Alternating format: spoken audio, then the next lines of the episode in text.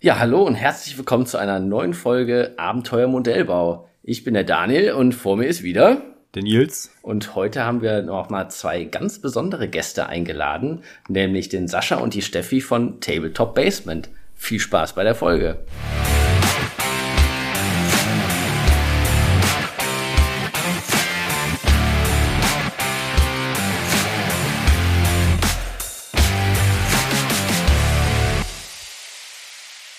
Okay, wir haben Mai, ist schon ziemlich weit im Mai sogar, auch wenn man es beim Blick aus dem Fenster nicht unbedingt erwartet. Aber naja, wir sitzen wieder hier. Äh, wir haben diesmal sogar zwei Gäste dabei. Wir haben nämlich in Lingen auf der EME e den Sascha und die Steffi kennengelernt von Tabletop Basement. Und äh, der erste gemeinsame Eindruck war so gut, dass wir gesagt haben, wir müssen uns hier mal treffen, ne? Ja, auf jeden Fall erstmal Hallo und vielen Dank für die Einladung. Gerne, Sehr gerne. Ja, ebenso. Hallo von mir. Und ähm, ich würde sagen, wir kapern das Ganze und machen jetzt Abenteuer Modellbau. ja, dann macht das mal. Dann stellt euch doch erstmal äh, vor und ähm, also interessant ist es, glaube ich, erstmal für unsere Hörer und für uns auch selber. Tabletop ist für uns erstmal was komplett Neues. Und auf der Messe, wie Nielsen sagte, haben wir ja gesprochen und sind ein bisschen zusammengekommen und fanden das Thema dann doch interessant und es gibt ja doch doch viel mehr Gemeinsamkeiten zwischen Plastikmodellbau und Tabletop, als ich zumindest dachte. Ja. Und ihr könnt euch, äh, stellt euch doch mal vor und gebt euch mal, gebt uns mal einen schönen Einblick in die Welt des Tabletops. Ja, okay, also ich äh, rede gleich mal für Steffi mit. Also Steffi ist äh, nicht nur meine äh, Arbeitskollegin, sondern auch meine Ehefrau tatsächlich. Und wir betreiben seit, boah, ich weiß gar nicht, seit zehn Jahren, acht Jahren, ich sechs Jahren, zwölf Jahren, wir wissen es aktuell auch nicht mehr, weil wir wissen halt nicht mehr irgendwie aktuell, äh, wann wir tatsächlich mit dem Ganzen angefangen haben. Aber wir betreiben ähm, das äh, schon viele, viele Jahre das Tabletop Basement äh, hier in Hannover und angefangen haben wir tatsächlich mit einem Bemal- und Geländebaustudio. Ich weiß gar nicht, ob man das im Modellbau so kennt. Also im Tabletop ist es tatsächlich ja gang und gäbe, sage ich mal, dass es ähm, Geländebaustudios und Bemalstudios gibt für die Leute, die ja keine Zeit haben, ihre Miniaturen selbst anzumalen. Ich glaube, das gibt's im Modellbau wahrscheinlich gar nicht, ne? Weil für euch ist ja eher so der Aspekt, okay, dieses Bauen, Malen, das ist, das ist ja das Hobby an sich. Ne? Genau, ne? ja. ja, würde ich auch sagen, ja. Und das ist ja bei vielen von uns so, dass das, ja, das bittere Übel so, was wir machen müssen, um halt überhaupt damit spielen zu können. Hm. Äh, ja, und da haben wir uns vor vielen, vielen Jahren mit äh, selbstständig gemacht und haben das auch ähm, ja viele Jahre auch äh, betrieben und haben tausende von Miniaturen angemalt und ähm, Modelle gemalt und Gelände gebaut. Und ähm, ja, und haben das Ganze immer stetig erweitert. Also das Tabletop Basement, wenn mich heute jemand fragen würde, was ist eigentlich das Tabletop Basement, finde ich immer schwer eine Antwort, weil wir viele verschiedene Sachen inzwischen machen. Wir haben ähm, ja mit, mit einer der größten YouTube-Kanäle in dem Bereich im deutschsprachigen Raum. Äh, wir haben einen eigenen Online-Shop und haben immer ganz viele Projekte nebenbei laufen. Ähm, tatsächlich Auftragsarbeiten machen wir auch immer noch, aber nur noch ganz, ganz gering und sehr ausgewählt. Ähm, und ja, also ich glaube, das ist so dieses ganze Spektrum machen wir einfach. Wir haben so, wir machen Events, wir machen, wir haben den Online-Shop für Geländebau. Der Fokus liegt bei uns auch sehr stark auf dem Geländebau und im historischen Bereich. Und ähm, ja, das ist äh, das Tabletop Basement, was wir seit Jahren irgendwie betreiben und eigentlich jedes Jahr irgendwie uns auch neu erfinden. Also es ist schon so richtig ein Projekt, was über die Jahre stark äh, gewachsen ist und sich immer wieder verändert. Ne? Ja, ich glaube, man, man musste da auch so ein bisschen erstens auch mit der Zeit gehen und ähm, irgendwann kam natürlich so dieser Punkt, ähm, wir, wir wollen davon auch leben. Ähm, also wir machen das nicht nur, nicht, das ist nicht nur unser Hobby. Ähm, also Steffi hat tatsächlich noch einen regulären, echten, anständigen Job. so, äh, so, so richtig Arbeit. So, so richtig, genau, also so richtig Arbeit. Ähm, und ja, und das Tabletop Basement ähm, ist, ist ja schon, also ist mein Hauptjob seit vielen, vielen Jahren.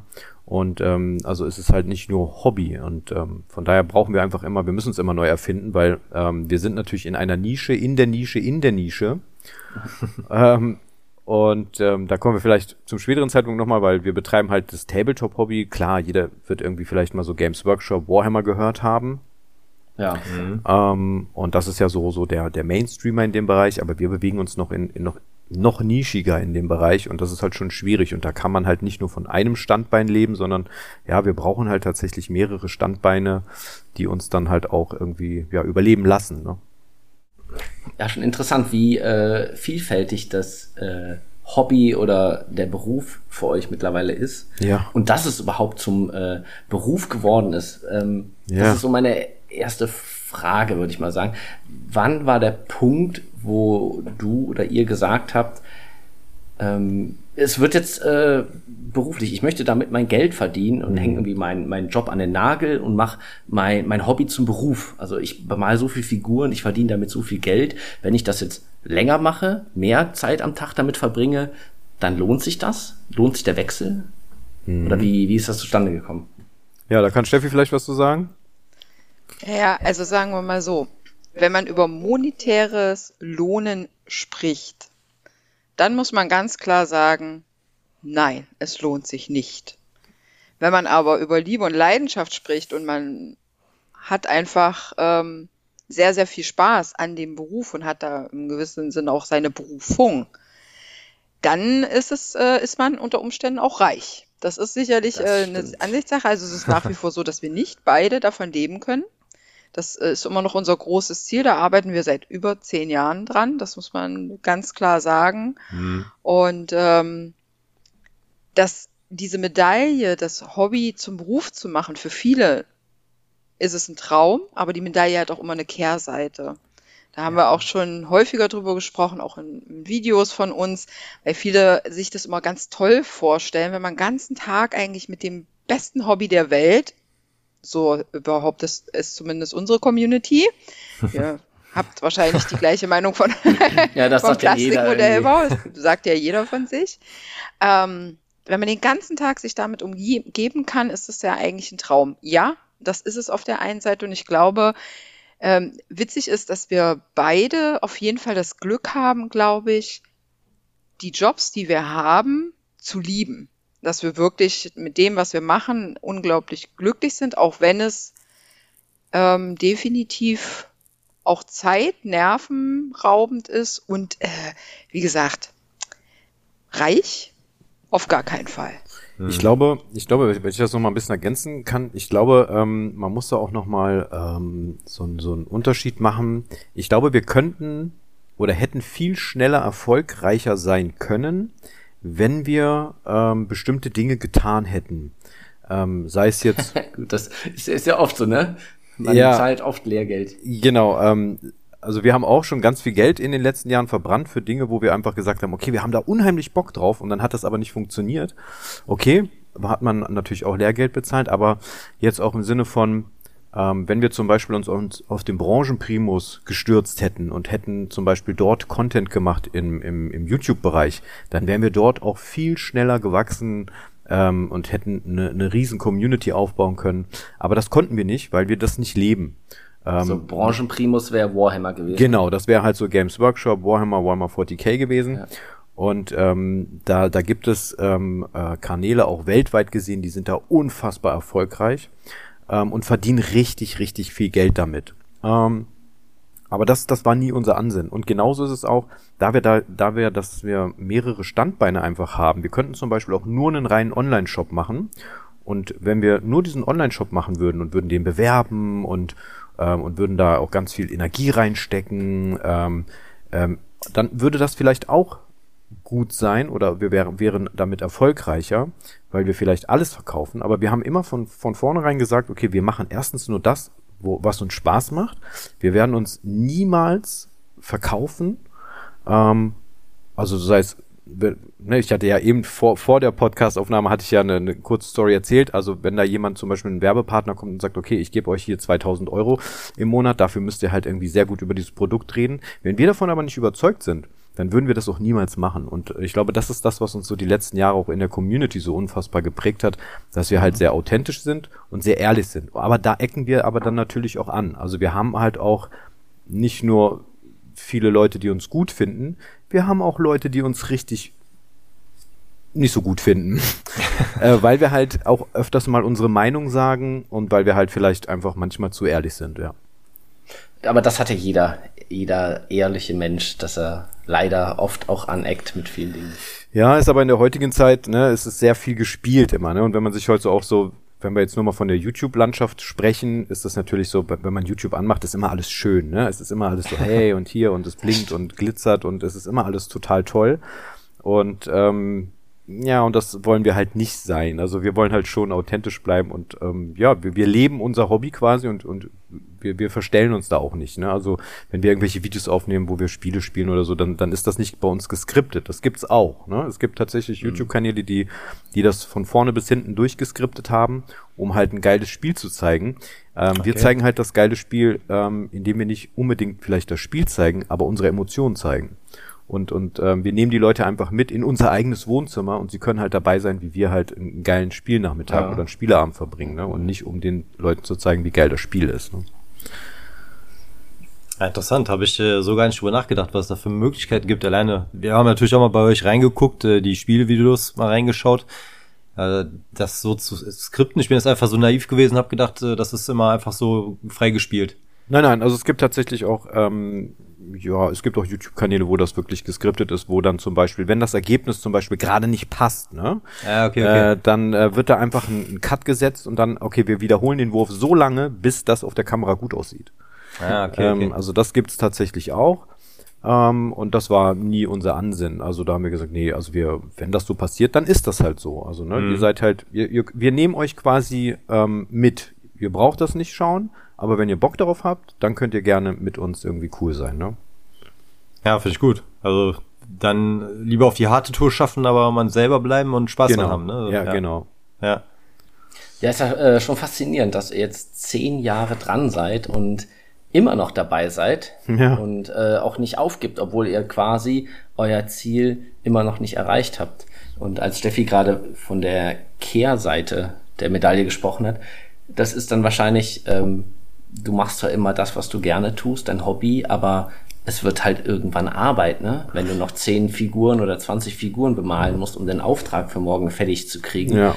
dann ist das kein Hobby mehr und macht keinen Spaß mehr. Mhm. Ich glaube, deswegen verabschieden sich auch sehr, sehr, sehr viele Leute, die ihr kreatives Hobby zum Beruf machen, von Auftragsarbeit. Also bei mir war es tatsächlich in der ersten Zeit so, wo wir wirklich noch nur reine ähm, Bemalaufträge angenommen haben, war es tatsächlich bei mir so, dass ich tatsächlich acht Stunden gemalt habe für Kunden und danach tatsächlich auch immer noch Bock hatte, meine eigenen Sachen zu malen, wo mich dann auch viele schon gefragt oh, haben, so, sag mal, äh, hast du nicht langsam die Schnauze voll? Ich meine, du hast du jetzt acht Stunden gemalt, wie kannst du den jetzt weitermalen?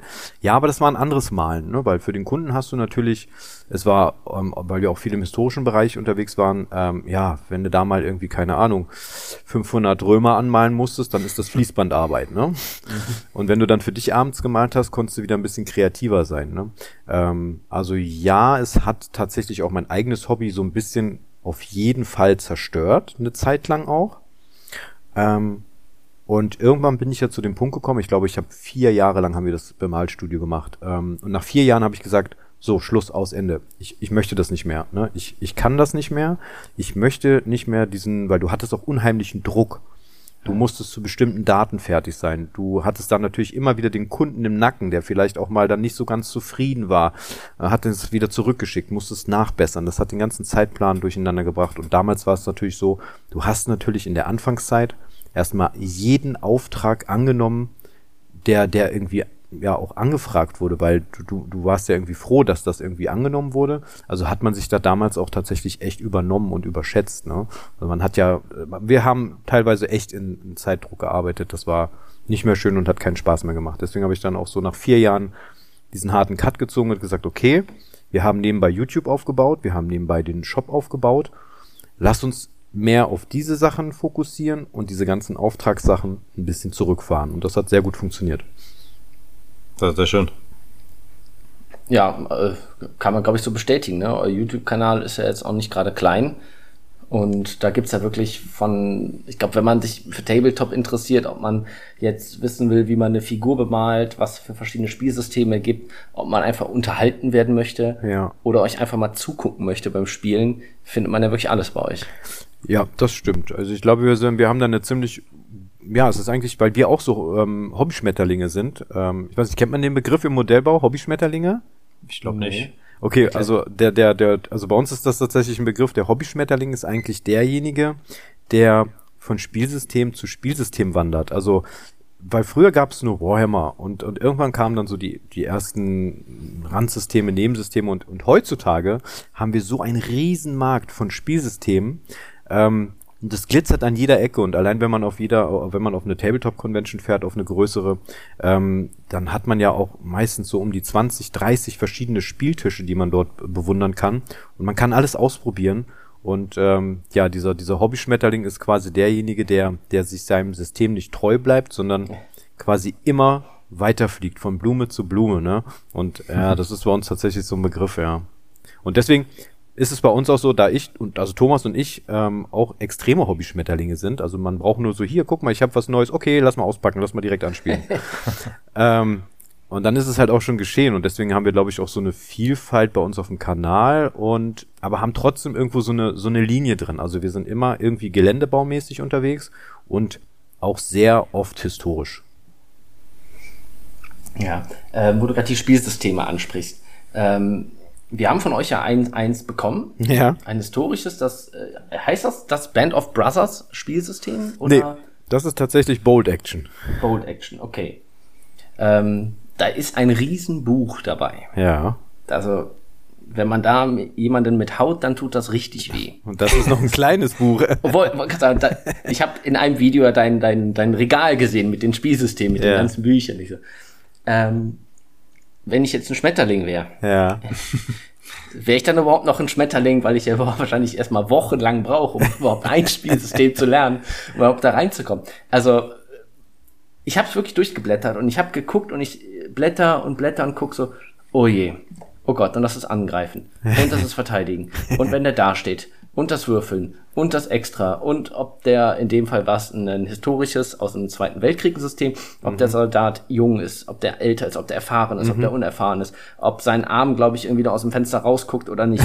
Und, oh mein Gott! Äh, ja, ich also, glaube, ich was glaube. Was würdest du sagen, wie lange braucht man so, um da, da reinzukommen, wenn man das alleine macht? Also das, das Schlauste ist immer, such dir jemanden, der die Regeln kann. Ja, das, hat, ne? das ist also, das ist tatsächlich, ich bin auch jemand, der unfassbar ungerne Regelbücher liest. Ähm, deswegen habe ich Thomas. Weil er gerne Regelbücher liest. äh, ja, gerne vielleicht auch nicht, aber er ist einfach, also Thomas ist ähm, auch, ein, auch ein Rollenspieler äh, und kann halt unfassbar gut Leuten was erklären. Ne? Mhm. Also auch so Demospiele geben und so weiter. Und er ist tatsächlich meistens der Part, der, äh, der, der die Regeln liest ähm, und quasi mir dann zeigt. Und ich lerne das quasi ähm, die, die Hauptmechanik lerne ich durch ihn. Und dann, wenn ich dann Fragen habe, dann nehme ich mir das Buch und dann äh, blätter ich auch mal rein. Ne? Klar, aber ich lese auch gerne mal das ein oder andere Regelbuch ähm, auch mal so. Aber ich glaube, für den Neueinsteiger ist es wirklich sehr erschlagend. Tatsächlich spiegelt dieses Buch ja sämtliche Situationen dar, die entstehen können. Und du mhm. brauchst dafür eine Antwort. Dass du das aber, du brauchst das alles nicht. Ne? Du hast zum Schluss, ähm, also beim, bei den meisten Spielen ist es so, dass du ein, ein doppelseitiges DIN A4-Blatt hast, wo alle Tabellen und, und Aktionen draufstehen und damit, ja, das brauchst du und mehr brauchst du eigentlich nicht. Und das hat fast eigentlich jedes Spiel. Mhm. Ähm, Glaube ich, gute Überleitung. Was braucht man also Nils und ich wollen jetzt Tabletop spielen oder irgendjemand, der sagt, oh, hatte ich schon immer mal Bock, so mal so ein Set mit Figuren bemalen, wollte ich immer mal machen. Und wie cool ist das, wenn man mit seinen Modellen oder den Figuren, die man bemalt, auch noch was machen kann. Hm. So wie, ne, ich baue ein RC-Fahrzeug, da kann ich danach damit fahren, hm. im Vergleich zu einem Plastikmodell, was einfach nur rumsteht. Was brauche ich alles? Also ich glaube, ich brauche ein Spielfeld und ich brauche eine eine Armee oder x Figuren und Fahrzeuge und mein Gegenüber ja auch. Gibt es da irgend so, so, so ein Mindestmaß, was man braucht? Nee, kann man so tatsächlich gar nicht sagen. Das kommt äh, sicherlich auch erstmal grundsätzlich aufs Spielsystem an. Also Tabletop ist, wie der Name schon sagt, basiert darauf, dass es irgendwie auf dem Tisch stattfindet. Das heißt, du gehst von einem Spieltisch aus. Jetzt kann es losgehen, dass du mit einem einfachen Pappbogen quasi als Untergrund, als Spielfeld loslegst. Es gibt aber auch entsprechende Spielmatten, so aus Neopren, Mauspad-Material oder aber dass du richtig einsteigst und sagst, ich habe eine richtige Spielplatte. Das, was man bei uns auch auf hier auf dem Kanal sieht, wo wir diverse Platten in verschiedenen Genres schon gebaut haben. Also das ist von bis möglich. Was du auf jeden Fall brauchst, sind Miniaturen, wobei es auch einige gibt, die um einzusteigen in ein System, um in ein Regelsystem reinzukommen, Proxys benutzen, das heißt mit kleinen Pappmarkern erstmal ja. ähm, arbeiten oder ähnliches. Aber Miniaturen sind eigentlich das, was ein Tabletop zum Leben erweckt. In den meisten Fällen brauchst du Würfel. Auf jeden Fall. Ja, da waren einige dabei. Das, ja. das kommt wirklich aufs System an, auch welche Art der Würfel. In den meisten Fällen sind es klassische W6-Würfel, die fast jeder kennt, ähm, vom Kniffel und Co. Aber es gibt auch diverse andere Würfel, die halt benutzt werden, um bestimmte Mechaniken darzustellen. Ne? Da gibt es W10, W20 und ganz abgefahrene äh, Würfel. Und in den meisten Fällen brauchst du auch vielleicht noch ein Maßband. Das brauchst du für viele Systeme, gerade auch im historischen Bereich, wenn es in Richtung Bewegung geht, wenn du deine Miniaturen übers Schlachtfeld führst, dann haben die bestimmte Regeln, wie weit können sie sich überhaupt bewegen, etc. Mhm. Das ist so, sage ich mal, so eine grobe Grundausstattung. Und je nach Spielsystem kommen dann vielleicht noch Feinheiten dazu, wie bestimmte Marker. Oder manche Spiele haben auch, sind kartenbasiert als Beispiel.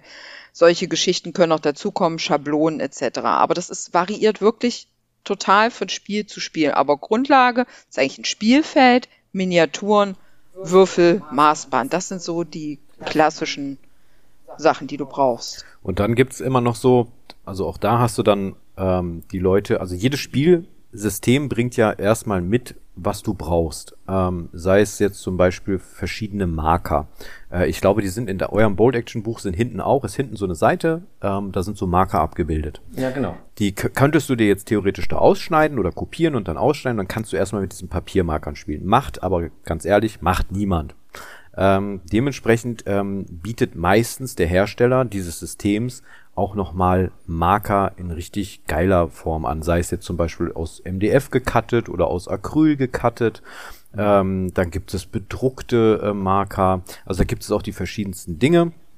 Man kann sich, es gibt auch äh, inzwischen halt ähm, ja wirkliche Gelände, äh, Spielzubehör Schmieden, die sich spezialisiert haben nur auf Marker, Schablonen äh, für die verschiedensten Spielsysteme einfach auch herzustellen.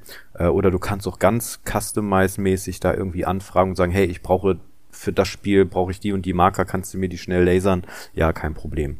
Ähm, also das ist auf jeden Fall äh, auch nochmal, aber es gibt halt es gibt halt schon die Spieler, die spielen auch mit Pappmarkern, aber irgendwann ähm, schadet halt auch das Material, ne? Das, ähm, das leidet darunter, ne? Wenn du halt mit Papiermarkern spielst und äh, die sind in irgendeinem Säckchen und musst halt irgendwelche Marker aus dem Säckchen ziehen, ja, das machst du zwei, drei Spiele lang und dann sind die Marker halt auch durch, ne? Und deswegen braucht man da auch schon hochwertiges Spielmaterial. Ne? Und dann gibt's halt noch ganz Verrückte, die halt sich auch so so mega High-End-Zeug äh, anschaffen oder Würfel, die unfassbar teuer sind und und all so Kram, weil das vielleicht ihre Glückswürfel sind oder Würfel mit eigenen Logos und so weiter. Ähm, also wir, wir machen das ja auch gerade durch, weil wir ja ein eigenes Spielsystem äh, jetzt gerade veröffentlichen und dort haben wir ja auch ähm, Marker, Würfel und so weiter. Das haben wir auch alles herstellen äh, lassen und ähm, also ja, das ist schon wichtig. Aber wie Steffi schon gesagt hat, wichtig ist einfach erstmal eine Spielfläche. Die meisten Spiele bringen ja zum Testen immer eigentlich eine kleine Fläche mit. Bei Bold Action ist es tatsächlich nicht so. Ja, ähm, aber ähm, ich habe heute zum Beispiel aktuell ein Video gedreht zu einem kleinen Kickstarter, ähm, der jetzt kommt ähm, von einer Firma und da war irgendwie alles mit dabei. Du hattest so einen kleinen Papierplan, da konntest du erstmal so, da waren so Hexfelder drauf, da konntest du erstmal so leicht und locker mit ähm, anspielen und dann, wenn du größer willst, klar, dann musst du sowieso auch ein bisschen investieren. Ne? Ähm, du hast ja gesagt, du, du zockst auch mal ein bisschen. Das ist quasi Fire Emblem in analog. Hm. Ja, jein. Also, wenn uns irgendwie immer jemand, also wenn, wenn uns Leute fragen, okay, womit kann man das vergleichen, dann sagen wir meistens immer, okay, kennt ihr Schach? Ja, natürlich kennen wir Schach. Okay, kennt ihr Risiko? Ja, natürlich ja. kennen wir Risiko. Okay, ja. stellt euch das noch 3D-mäßiger vor und noch viel intensiver. Dann kommt ihr ungefähr an das ran, was ein Tabletop-Spiel ähm, ausmacht. Aber im Prinzip ist es eigentlich dieses typische Schach. Ne? Es gibt halt irgendwie einen Chef und du hast halt deine Armee und dann gibt es halt die Bauern die irgendwie vielleicht so ein bisschen schwächer sind. Dann hast du ein paar coole ähm, äh, Dudes dabei, irgendwie ne, wie den Turm oder den Läufer, die haben halt spezielle Fähigkeiten. Und das hast du in einem Tabletop genauso. Du hast halt eigentlich immer irgendeinen Chef, einen Anführer, ähm, und dann hast du halt einfach deine Bauern, nenne ich sie jetzt mal, und du hast halt Sonder, äh, äh, ja, Sonderminiaturen. Und wenn man das jetzt runterbricht auf ein WW2-System, dann hast du halt den, keine Ahnung, den Feldwebel, der, der dein Anführer ist, dann hast du halt ein paar Leute mit einem K98 in der Hand, das sind deine Bauern, und dann hast du halt ein MG4, äh, MG42-Team und ein Mörser-Team mit dabei. Das sind dann deine Läufer und Springer. So kann man mhm. das ungefähr, ähm, glaube ich, vergleichen. Und dann gibt es natürlich die verschiedensten Mechaniken, um diese Figuren zu aktivieren. Bei Bolt Action ist es ein sehr innovatives System. Jede Einheit bekommt einen Würfel. Die werden in ein Säckchen geschmissen und dann wird einfach zufällig aus diesem Sack gezogen und der Würfel, der gezogen wird, der ist dran. Das kann also auch mal passieren, dass du drei, vier Spielzüge hintereinander dran bist und kannst dann ganz abgefahrene Taktiken machen. Ne? Ja, Krieg ist ja auch meistens nicht vorhersehbar, ne? Richtig, und, und niemals unausgeglichen. Genau. Äh, ausgeglichen, so, so. Ich hatte auch eher immer so, also ich kannte diese Tabletop-Geschichten eigentlich so eher von Instagram, ne? man sieht so die die Jungs, die da ihre Figuren posten, die mhm. vier, fünf, zehn Panzer vier auf einmal bemalen, ne, wo ich mhm. mir gedacht habe, äh, sieht schon krass aus, ist auch eine krasse Leistung, so in der Menge zu, zu bemalen. Äh, ich habe mich dann äh, mal bei euch natürlich die, die, die Band of Brothers Serie habe ich mir angeschaut, mhm. ne, wo mhm. ihr in Quarantan spielt. Mhm. Äh, hab immer gedacht, Risiko, rundenbasierte Strategie, aber ich war dann echt überrascht, wie mega ausführlich das ist, ne? Äh, ja. Äh, wie ihr gerade schon mal sagtest, ne, lehnt er aus dem Fenster, äh, wie stark ist die Wand, äh, mhm. und auch ihr nutzt ja noch während ihr spielt die Regelbücher, ne? Also das ja, ist, ja. Äh, wie, wie, wie muss das echt für einen Anfänger sein, ne? Wenn wir schon da reingucken und ihr steht da mit den Büchern am Tisch, also es ist schon echt sehr viel ausführlicher, als ich es mir vorgestellt habe. Ja.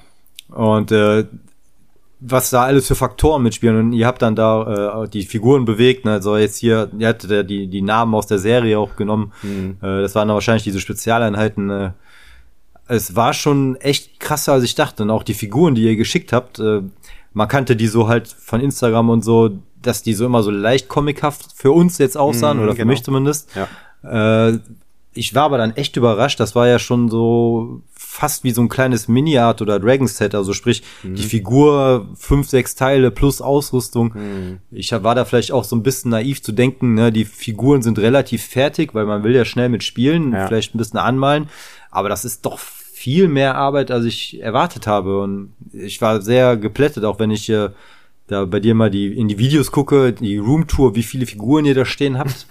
wenn ich das dann alles in diese, also jetzt zu wissen, wie sowas gemacht wird, dass es halt nicht nur die Figur bemalen ist, sondern auch noch zusammenbauen. Wenn ich gucke, wie lange ich für eine Figur brauche und wie viele ihr, wie viele Figuren ihr da stehen habt, das ist schon, äh, ich glaube, wir müssen noch einiges von euch lernen, was Qualität und Quantität angeht.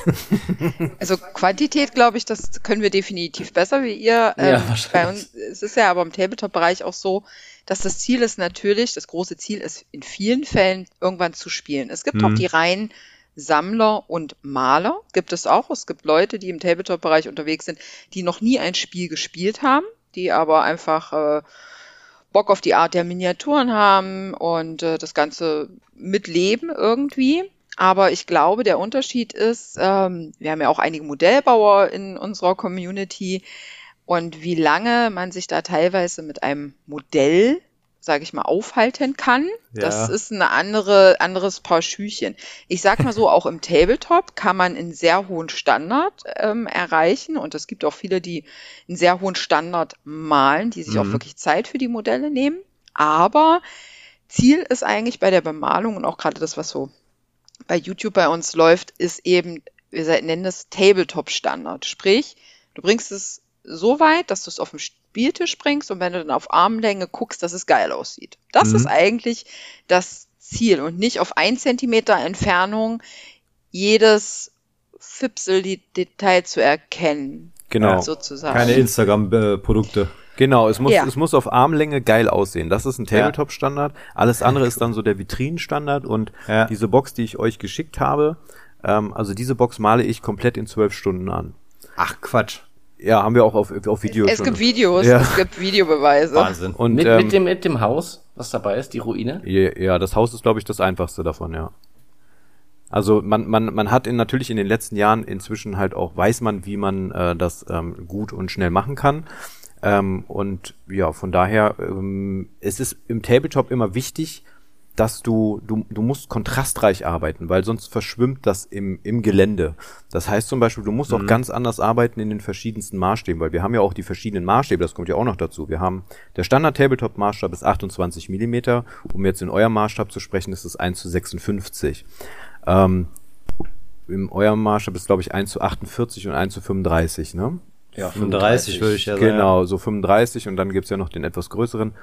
Ähm, oder kleiner? Ist es? Nee, klein, kleiner ist es, ne? 1 zu 48 ist kleiner, genau. Ja, und 72 gibt's auch. Und 72 gibt's auch. Und äh, tatsächlich ist der 1 zu 72, also sprich bei uns, der 20 Millimeter Maßstab, ist tatsächlich so ein, so ein, so ein England-Ding. Also in England haben die viel historischen Kram mit 20 Millimeter damals gespielt, weil natürlich auch Airfix eine Zeit lang auch sehr viel für den Bereich gemacht hat. Ähm, also die waren da nicht ganz unschuldig. Äh, aber so der, der Standard-Tabletop-Maßstab ist so 28 Millimeter. Da kann man noch ganz gut arbeiten mit den Farben. Sobald es kleiner wird, ist es 15 Millimeter ist gerade im WW2-Bereich auch noch sehr, sehr gängig. Und dann wird es noch kleiner auf 6 Millimeter. Also 6 Millimeter sind so, wie wir sagen immer, Reiskörner. äh, ähm, aber selbst da kann krass gearbeitet werden. Und Thomas ist zum Beispiel auch so ein 6 Millimeter Fetischist. Ähm, der, der macht ganz viel in dem Bereich.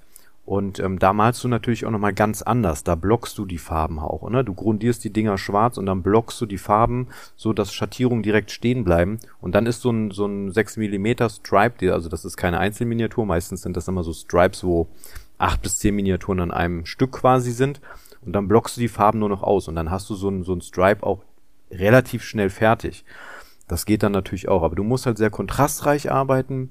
Ähm, und du musst bei den Maßstäben auch anders malen. Wenn du zum Beispiel, sprechen wir mal von der, ähm, können wir hier mit historischen Namen arbeiten? Ich denke. Okay, also wenn wir zum Beispiel eine SS-Uniform anmalen, Hm. ähm, in 28 Millimeter, dann malen wir die in 15 anders wie in 28, weil du musst viel hellere Farben verwenden, damit du das auf Armlänge tatsächlich auch noch sehen kannst auf dem Spielfeld, ne? dass das auch wirklich eine ja eine Erbsentarnuniform ist. Ne? Das heißt, du musst Ah, mit den Farbtönen viel heller arbeiten, viel mehr Kontra also viel kontrastreicher als im 28 Millimeter Maßstab. Ne? Und da Ja, kommt, macht Sinn, ja. da kommen so langsam die Unterschiede raus, ne? Zum, zum Modellbau bemalen, zu Tabletop bemalen. Ja. Was ich super cool finde, ist euer Standard. Nils und ich diskutieren so oft über, also auch privat, Quantität, Qualität. Hast du das Modell von ihm, von dem gesehen? Setz mal unsere im Vergleich. Was ist besser, was ist schlechter? Und man hat nie dieses, äh, ja, man hat nie was zu greifen. Das entweder gefällt es einem oder nicht, aber dieses auf Armlänge muss es geil aussehen. Ja, also Punkt. genau. Super. Also der Standard ist halt, also, also mein Standard ist zum Beispiel, ich, ähm, ich grundiere die Miniatur, trage sämtliche Grundfarben auf ähm, und dann wasche ich das gesamte Modell. Entweder mit einzelnen Washes, wenn ich jetzt zum Beispiel eine Hautpartie habe, dann wasche ich das mit einem mit einem Hautwash und ähm, aber oft mache ich es auch einfach, ich ziehe einfach ein schwarzes Wash über die gesamte Miniatur. Viele sagen flüssiges Talent, weil dann siehst du ja auch wirklich erstmal einen Kontrast und dann ziehe ich die Farben nochmal komplett nach, lasse die Schatten stehen und setze vereinzelt nochmal Highlights. Das ist für mich ein Tabletop-Standard. Ne? Aber dann gibt es natürlich noch die äh, ganz viele Maler, die ja auch mit Blendings arbeiten, Wet Blendings und, und, ähm, und auch vielleicht auch viel mit der Airbrush auf der Miniatur auch noch was machen. Ähm, das ist dann aber schon schon ein bisschen höher angesiedelt, ne? Und tatsächlich haben wir, ich weiß nicht, ob's das in, ob ihr das in eurem Bereich jetzt auch schon habt. Kennt ihr Contrastfarben? Äh, gehört habe ich schon mal, aber. so Speed Paints nennt sich das, das dieser Oberbegriff, so Schnellmalfarben. Nee, sag mal. Ähm, ihr kennt es vielleicht im Modellbaubereich als Inks. Ähm, also wir haben seit einigen Jahren ähm, verschiedene Hersteller, die diese, ich nenne es mal Schnellmalfarben gemacht haben. Games Workshop hat damit angefangen mit den Contrasts und dann gab es Army Painter, die ihre Speed Paints gemacht haben. Und Vallejo hat jetzt auch die ähm, X Express, genau, Express Farben gemacht. Und das ist richtig geil. Damit seid ihr noch schneller. Also ähm, das ist im historischen Bereich vielleicht nicht ganz so geil, weil geht aber auch, ähm, aber weil ihr habt halt da nur eine begrenzte Farbpalette. Meistens sind diese Speedpaints so ja, irgendwas zwischen 20 und 30 Farben. Da habt ihr ein paar Grüntöne, ein paar Brauntöne, ein paar Rottöne und so weiter. Aber das ist, da grundiert ihr quasi, ja, ihr könnt, da gibt's auch verschiedene Methoden. Ihr könnt zum Beispiel schwarz grundieren, bürstet die komplette Miniatur einmal mit weiß trocken ähm, und dann geht ihr mit diesen äh, Schnellmalfarben ran und setzt einfach nur noch die, die Grundfarben und habt ja, die, das, diese Farbe läuft in die Vertiefung, dort habt ihr Schatten, die Flächen bleiben schön hell, aber trotzdem wird das so ein bisschen gelayert und ihr habt automatisch Highlights und Schattierungen drauf und damit seid ihr fix und fertig, ne? Also das ist super schnell. Hä, verrückt. Äh, also de deine erste Beschreibung war ja schon äh, relativ gut, da kann jeder was mit anfangen. Wir sagen halt, einen, einen Pinwash machst du, dann hast du die Vertiefung, Ja. hast du den 3D-Effekt, dann nimmst du vielleicht noch mal ein bisschen was weg, malst noch mal irgendwie ein Highlight nach Mhm. und, und fertig. Aber wie kann denn die Farbe, also wie funktioniert das? Warum ist die schnell? Wenn die jetzt Farbe in die Rillen läuft? Ja, weil du das hört brauchst sich für mich, äh, das hört sich für mich fast irgendwie so wie ein bisschen Glazes an. Du machst halt ein Pre-Shading mit äh, hell-dunkel, Ja. äh, ziehst dann die Farbe dünn drüber und in den tiefen Stellen, wo es dunkel ist, wirkt die Farbe dunkler, auf den höheren Stellen wirkt die Farbe dadurch heller. Genau. Du Genau. machst halt im Prinzip eine Schicht oder ein Glaze drüber und lässt das Pre-Shading dann arbeiten. Genau, Genau. aber sie sind halt deutlich ähm, kräftiger, Ja. die Farben. Also die Glazes und Co. sind ja sehr dezent. Hm, da machst du mal. mehrere von teilweise, ne? Ja, genau, Genau. dass du überhaupt eine Farbkraft bekommst. Die Genau. heutigen Schnellmalfarben sind ähm, hochpigmentiert. sind hochpigmentiert. Also das ist sehr spannend. Ähm, gibt's ein Video Und trotzdem flüssig. und trotzdem flüssig, Mega und das flüssig. funktioniert. Also gerade wer zum Beispiel, ähm, es gibt ja auch viele im Brettspielbereich, das ist ja auch so eine, so eine Überschneidungsgruppe und auch viele Brettspiele haben heute Miniaturen als Basis. Weiß ich nicht, sowas wie Willen des Wahnsinns ist so ein Klassiker in dem Bereich. Und viele haben auch Bock, diese Miniaturen anzumalen.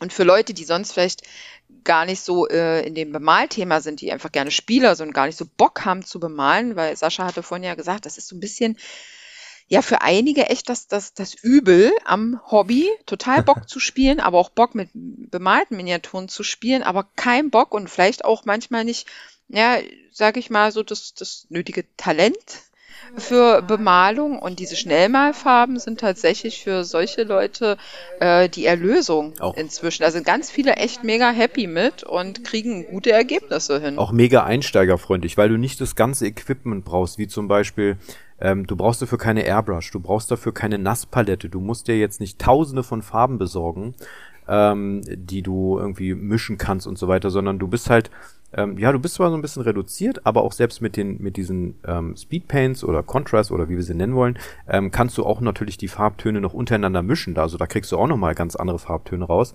Aber du brauchst halt nicht dieses gesamte Equipment. Das heißt, du besorgst dir zwei Sprühgrundierungen, ähm, machst eine schwarze drüber, nebelst halt nochmal richtig schön weiß drüber, dann setzt du die Speedpaints einfach direkt aus der Flasche drauf, du musst die Farbe nicht verdünnen, gar nichts. Ähm, ich bin noch ein Freund, der zieht anschließend, wenn er diese Speedpaints benutzt hat, zieht er nochmal ein komplettes braunes oder schwarzes Wash nochmal über die Miniatur, um nochmal so einen Kontrast zu bekommen, beziehungsweise um vielleicht auch Metallfarben irgendwie nochmal zu filtern oder sowas. Aber das geht so schnell und ähm, äh, ich habe hier aktuell zum Beispiel so so 40 Goblins habe ich irgendwie gemacht neulich, ne? Und, Ja, stimmt. und, und Hast du gezeigt. genau, ich hatte dir die Orks gezeigt, genau, die hatte ich jetzt angefangen und ich hatte davor halt so 40 Goblins und die ziehst du halt einfach auch in zwei Tagen, so so zwei Abende, ne? Da sitzt du zwei Abende dran und dann sind die Dinger fertig. Ähm, Wahnsinn. dann ist es aber eher so, du hast halt so ein Regiment Goblins, da stehen halt einfach 40 Goblins, da guckst du nicht mehr auf die einzelne Miniatur, sondern du guckst dann auf das Regiment, ne, machst noch eine schöne Base-Gestaltung, ne, hier ein paar Büschelchen, da ein paar Blümchen, ähm, je nachdem. Und äh, wenn das Regiment dann geil aussieht, dann guckt keiner mehr auf die einzelne Miniatur. Ja, das ist das, ja. Das äh, haben wir ja auch teilweise, ne? Wenn äh, du in, in unserer oder in unserem Hobby so genau wie möglich arbeiten willst. Also ich arbeite ja auch manchmal vielleicht ein bisschen zu genau, wo man eigentlich weiß, wenn das Ding in der Vitrine steht, sieht das keiner mehr. Nur weil der eigene äh, Antrieb einen dazu hinpusht. Und wenn du jetzt ein größeres Diorama baust, wo wo du eine größere Szene in dieser Qualität bauen willst, bist du einfach ewig dran. Da kannst du ja an einem, an einem Fass kannst ja schon Stunden sitzen. Ja. Und wenn du dann einfach die fertige Szene, die einzelnen Teile ein bisschen runter reduzierst, aber die fertige Szene wirkt halt einfach geil, Ja. dann, dann tust du dir eigentlich nicht weh, aber ja, der eigene Antrieb ist es dann eigentlich, der dann da eher im Weg steht wahrscheinlich. Aber ich glaube, dann ist es ja bei euch eher noch so, ich meine, ihr seid ja, ähm, wenn ihr mit dem Diorama fertig seid, dann seid ihr ja auch fertig. Ne? Dann landet dieses Stück bei euch in der Vitrine und Ja. ihr könnt euch vielleicht bei einem Wettbewerb mitmachen oder ihr freut euch dran und so. Ähm, okay, aber dann ist ja für uns, wenn wir mit dem Malen fertig sind, geht's ja für uns erst richtig Geht's los. los. ja. Genau. Also bei den Da, meisten. da, das ist das Interessante, dass ihr die Dinger dann noch praktisch nutzt, ne? Ja. Äh, dass äh, ihr auch äh, trotzdem noch, auch die Figuren, die ihr geschickt habt, die waren ja trotzdem echt eine gute Qualität. Ich war Ja, ja. überrascht, wie detailliert die waren. Äh, weil die halt schon eher comichaft wirken, aber die sind wirklich gut detailliert. Ja. Und dass du dann da natürlich äh, schnell gute Ergebnisse erzielen willst und weil du dann noch damit anfängst zu spielen, ne, Ja. das ist ja, äh, also es sind viele Parallelen da, aber wir, wir können uns, glaube ich, bei vielem verstehen wir uns, aber äh, Ja. Das ist das Interessante bei euch einfach, ne, dass ihr schnell gute Ergebnisse erzielt und dann noch damit spielt. Ja. Ich würde sagen, der größte Unterschied ist ja, ich würde ja sagen, also Nils und ich sind ja schon beides Modellbauer. Wir gehen schon ins Detail. Also Ja. ne, PE-Teile im Maßstab 1 zu 1200, so ein Quatsch, was ich schon gemacht habe. Ne? Ähm, oder, aber wir wollen das ja auch zeigen. Ja, ja, Bei uns ist ja grundsätzlich, du postest ein Modell, entweder im gleichen Post oder im nächsten Post sind Detail-Shots. Du zoomst rein, Ja, ja. auf die Stelle, nur auf diese Kante, nur auf die Ecke, nur auf den Auspuff, weil der mit, mit vier, fünf verschiedenen Rosttönen und Pigmenten behandelt ist. Ja. Und das, und ich gucke, ich habe die Figur ja vor mir, die du mir geschickt hast, ne? Die ist einfach nur grundiert und ich denke mir nur so, hm, allein diese Kanone, da gehe ich mit Gunmetal drüber und dann muss ich noch irgendwie vielleicht mit, mit Metall Dry brushen. dann kommt da noch ein Pinwash dran. Mag ist vielleicht ein bisschen rostig. So, also halt, stopp! Das Ding ist ein Millimeter groß. äh, ja, ja. Quatsch, das, das funktioniert nicht. Und gerade wenn du eine Armee machst oder, oder egal welches Spielsystem, 10, 20, 30 Leute. Ich meine, es gibt schon Leute, die machen das. Ja. Aber das, Ja, das die wäre wär Wahnsinn. ja. Das Wie oft habe ich hier schon gesessen und habe mir gedacht, was machst du hier eigentlich? Ich bin jetzt seit zehn Stunden einen Panzer am Chippen in zwei Farbtönen und dann kommt da eh Erde drüber und wenn das Ding in der Vitrine steht, dann guckst du dir das aus einem Meter Entfernung an, da fällt dir das nicht mal mehr auf, weil Ja, dann äh, ne, Staub und Erde drüber kommt. Sei, seid ihr nicht auch die, die auch äh, den Innenraum äh, von Fahrzeugen ausbauen, den man im Endeffekt auch nicht mehr sieht? Ja, Manchmal- gibt's auch Ja, eine Modelle. Masse. Habe ich auch schon von gehört. Panzer Ganz verrückt. Mhm. Innenraum, ja, ja. Dann hast du nur eine kleine Luke auf, dann siehst du vielleicht so drei Prozent vom Wenn, Innenraum. aber- wenn, wenn überhaupt. Schön die Motorisierung einbauen und dann die Klappe zu. ja, ja, ja, das gibt's alles, gibt's alles. Aber du weißt, du weißt als Künstler, dass du es gemacht hast. Ja. Genau, der Weg ist das schlafen. Ziel. Ne? Ja, ja, genau. Aber ihr seid doch bestimmt auch so, ähm, ähm, Grund- also bemalt ihr eure Modelle von unten? Ja, klar, Was? natürlich. Äh, da muss ich jetzt leider etwas äh, mich raushalten. Also, was heißt von unten bemalen? Also, es kommt Farbe unten drauf. Klar, Ja, dass aber- da jetzt nicht vielleicht noch die, die Tarnung gemacht wird Ja, oder ja, sonst okay. irgendwas. Aber auch von unten klar und Matsch und Dreck, wenn du das hochhebst, das ist schon so aussieht. ja. okay. nee, da bin ich raus. Wir auch. Also ich habe also bei meinem Super Pershing, das war der erste Mal, wo, erste Panzer, wo ich das gemacht habe, da ist auch von innen irgend- zwar nicht so im Detail, aber da ist auch schon ein bisschen äh, Matsch von unten. Warte, ich hole den gerade jetzt, jetzt, bevor ich jetzt hier so ein auf, äh, oh, ich mache meine Modelle Aber, von unten. aber das ist auch total witzig. Ich hol den jetzt mal. Und das Witzige Wir ist, können das gar nicht wir sehen. können doch gar nicht sehen. Ich glaube, er muss sich nur gerade selber überzeugen, dass er kein ich muss mich gerade selber überzeugen. Jetzt erzähle ich hier so schön, ja, ich habe hier Matsch von unten gemacht, selbstverständlich. Und jetzt ist das. Also ich kann sagen, äh, den Panther, den ich gerade mache, die Unterwanne ist äh, nur halt, nee, der ist noch nicht mal grundiert. Das ist wahrscheinlich eher so ein bisschen so die Test-Area, wenn mal eine neue, Mhm. neues Material, neue Technik kommt, aber äh, solange ich nicht vorhabe, den auf einen Spiegel zu stellen, und das kommt eigentlich nie vor.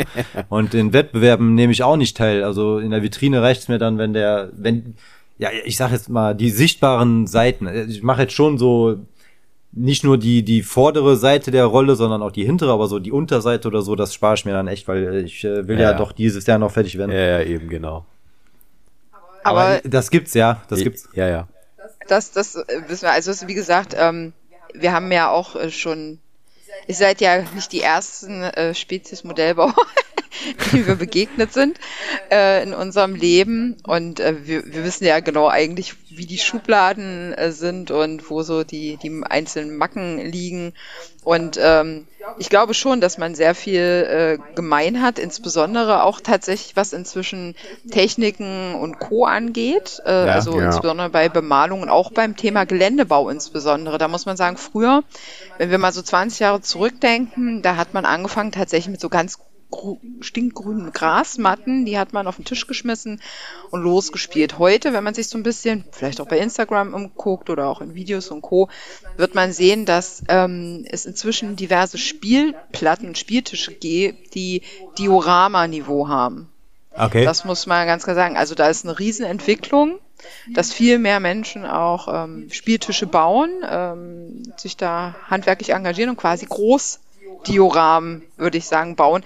Vielleicht nicht in dem massiven Detailgrad hm. wie ein Diorama, was im Wettbewerb landet, aber wo du auch unglaublich viel entdecken kannst, was ähm, viel Handarbeit äh, bedarf und ähm, ja. Das meinte ich gerade auch so, ne? Du kannst halt ein Diorama bauen wo jetzt vielleicht das einzelne Teil nicht zu 100% gut aussieht, aber alleine schon, wenn du so ein Diorama hast, so viele, viele Details sind, viel zu entdecken, das muss dann nicht unbedingt jedes Teil 100% super geil aussehen, ja. aber allein schon, dass es da ist, ne, dass du einfach in jeder Ecke ist was zu sehen, es ist nichts langweilig, keine großen leeren Flächen, so dass das, das macht das schon viel interessanter, als wenn es jetzt genau. äh, eine große leere Base ist, wo drei Sachen stehen, die aber super angemalt ja, sind, ne? Die, ja, ja. Die, die, ja, definitiv. Die Frage, die ich mir immer stelle, ist so, ähm, wie seid ihr eigentlich so zum Modellbau gekommen und warum, also, was fasziniert euch so daran, die Sachen in die Vitrine zu stellen? Äh, darf ich also, kurz noch einhaken? Ich ja. mein, mein, bin wieder da und habe meinen Panzer geholt ich habe euch ja mal in die Gruppe geschickt, der ist äh, von unten ein bisschen mit, mit Matsch, ja. wenn, man, wenn man auch von unten guckt und so, dass man da was sieht tatsächlich. Ja. Also Aber wer darf denn das Modell anfassen und von unten gucken? Ich. ja, jetzt kommt das auch, der ist ein bisschen robust. Gut gebaut. Metallketten. Ja, aber was ist so für euch so der Ansporn? Ist es für euch so ein, so ein, so ein Freizeitausgleich? Also sagt ihr so, okay, wenn ich jetzt irgendwie äh, äh, aus meiner Kohlemine äh, zwölf Stunden gearbeitet habe und dann komme ich äh, von der Schicht und ähm, dann äh, baue ich jetzt einen Panzer zusammen, weil mich das total entspannt oder, oder ist es die Geschichte, die euch interessiert? Was ist es bei euch so? Also bei mir ist beides. Äh ich bin aufgewachsen mit meinem Opa, der in der Wehrmacht äh, Soldat war, der bei jedem Treffen und Zusammenkommen von früher erzählt hat. Natürlich jetzt keine großen Details, aber er ja. hat immer irgendwas erzählt und das hat mich irgendwie immer interessiert. Also für mich war es nie langweilig und Militär hat mich irgendwie auch schon immer interessiert. Mhm.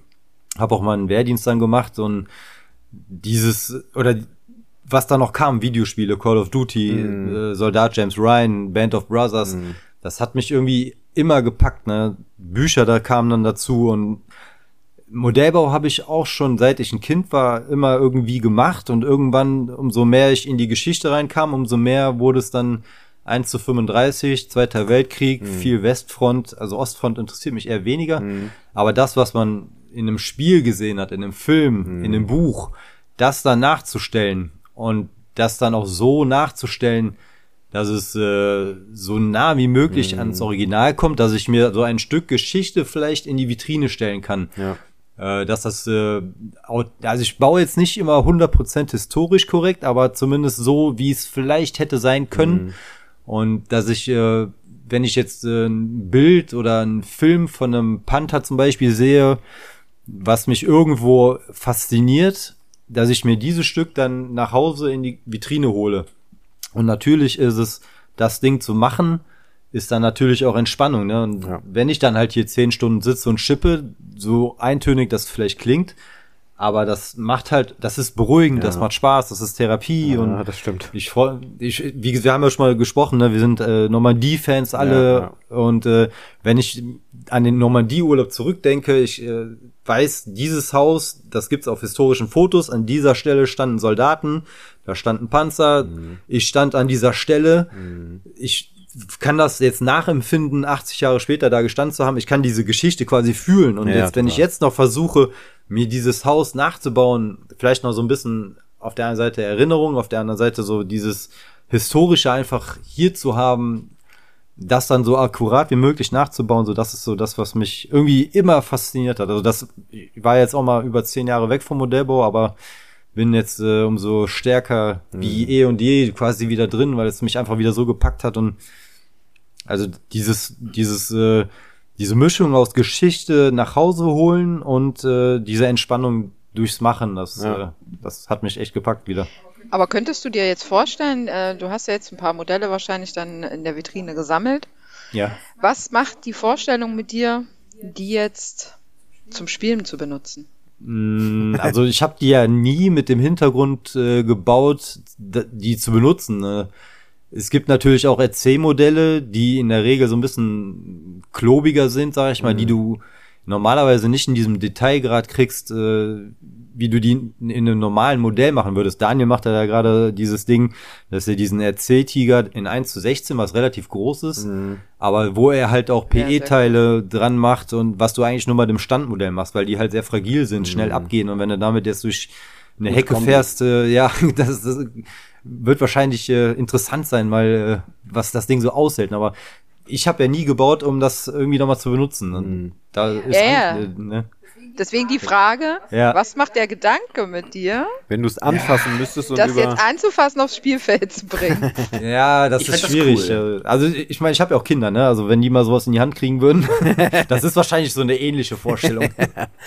Deswegen müssen wir ja da zum Beispiel im Tabletop-Bereich auch immer so ein bisschen Abstriche machen. Ne? Also ähm, Ja, ja. grundsätzlich werden so, also klar, es gibt auch die Leute, die machen halt äh, ähm, Antennen und all so ein Kram, ne? Das machen die alles drauf und ähm, ja, aber spätestens nach drei, vier Spielen ähm, merken die dann, ah, verdammt, hätte ich die Antenne mal weggelassen. aber wir müssen ja auch immer so ein bisschen robuster bauen, aber ähm, wir müssen natürlich auch immer alles versiegeln. Also klar arbeiten wir auch mit Pigmenten Ja, und Ölfarben und so weiter. Das machen wir natürlich auch alles. Ähm, aber wir müssen es natürlich danach nochmal richtig gründlich versiegeln, weil ähm, ja, du fingerst ja die Pigmente komplett auch runter und stimmt, ja. deswegen muss es bei uns tatsächlich auch ähm, ja richtig hart versiegelt sein, ähm, damit wir es halt auch zum Spiel nutzen können. Und, und tatsächlich halt auch bei, bei wirklich filigranen Sachen denkt man sich halt beim Zusammenbau schon so, hm, muss ich das MG da oben jetzt drauf montieren? Ich weiß eigentlich, dass es mir eh abbricht. Ähm, ich glaube, ich lasse es einfach weg. Äh, ne, äh.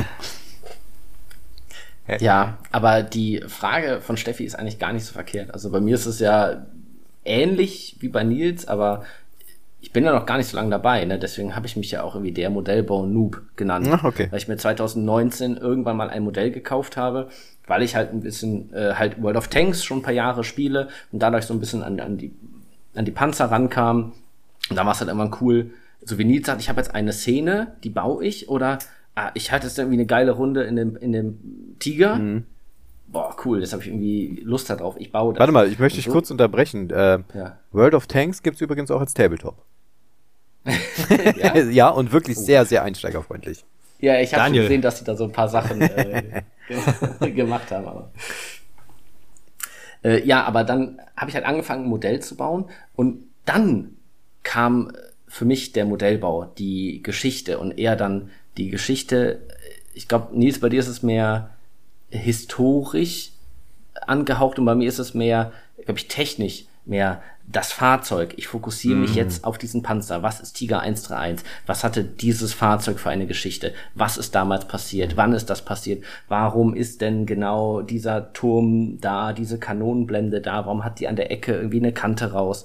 Und dann findet man halt Informationen dazu. Und so wird man halt auch wie so ein kleiner Hobbyhistoriker. Ja, das stimmt. Man befasst sich natürlich ganz viel mit der Historie natürlich Ja. dann auch. Ne? Um Ja, ja. bei der Titanic, ich meine, die habe ich anderthalb Jahre lang gebaut. Mhm.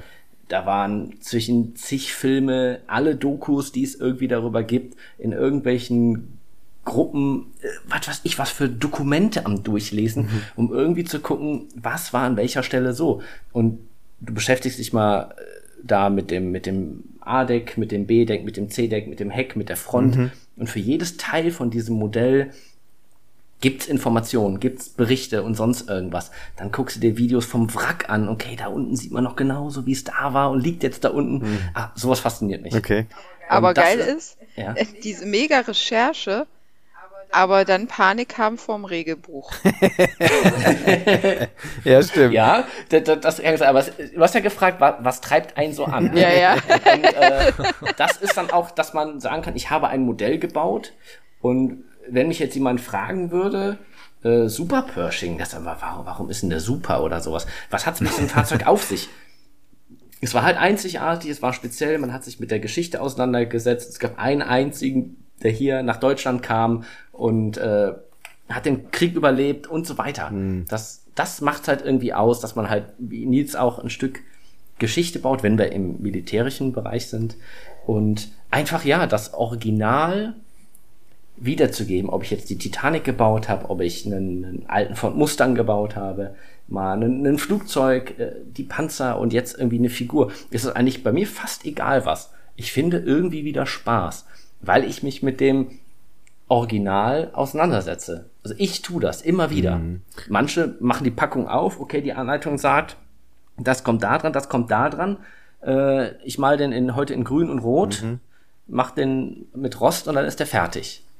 Also mhm. mir, mir, mir reicht das nicht. Ah, okay. Ich muss wissen, was für ein Fahrzeug baue mhm. ich da, was war das in echt. Und dann hat man quasi auch ja, ein, ein kleines Stück ja. Geschichte oder mit, mit Bezug auf jeden mhm. Fall im Regal. Ja. Und das ist total spannend, weil dann ist eigentlich Tabletop unter Umständen genau euer Ding, weil genau das tust du dort ja auch. Wenn du ein Spiel wie Bold Action spielst. Bleiben wir einfach dabei. Es ist eines der populärsten Spiele im WW2-Bereich. Ja. Das ist äh, inzwischen so. Und wenn du sowas spielst, dann musst du dich natürlich auch mit der Historie auseinandersetzen. Du spielst bestimmte Szenarien, unter Umständen auch äh, reelle Begegnungen nach. Ne, du setzt dich mit der, mit der Technik auseinander. Das ist, äh, spiegelt sich ja in Regularien auch wieder.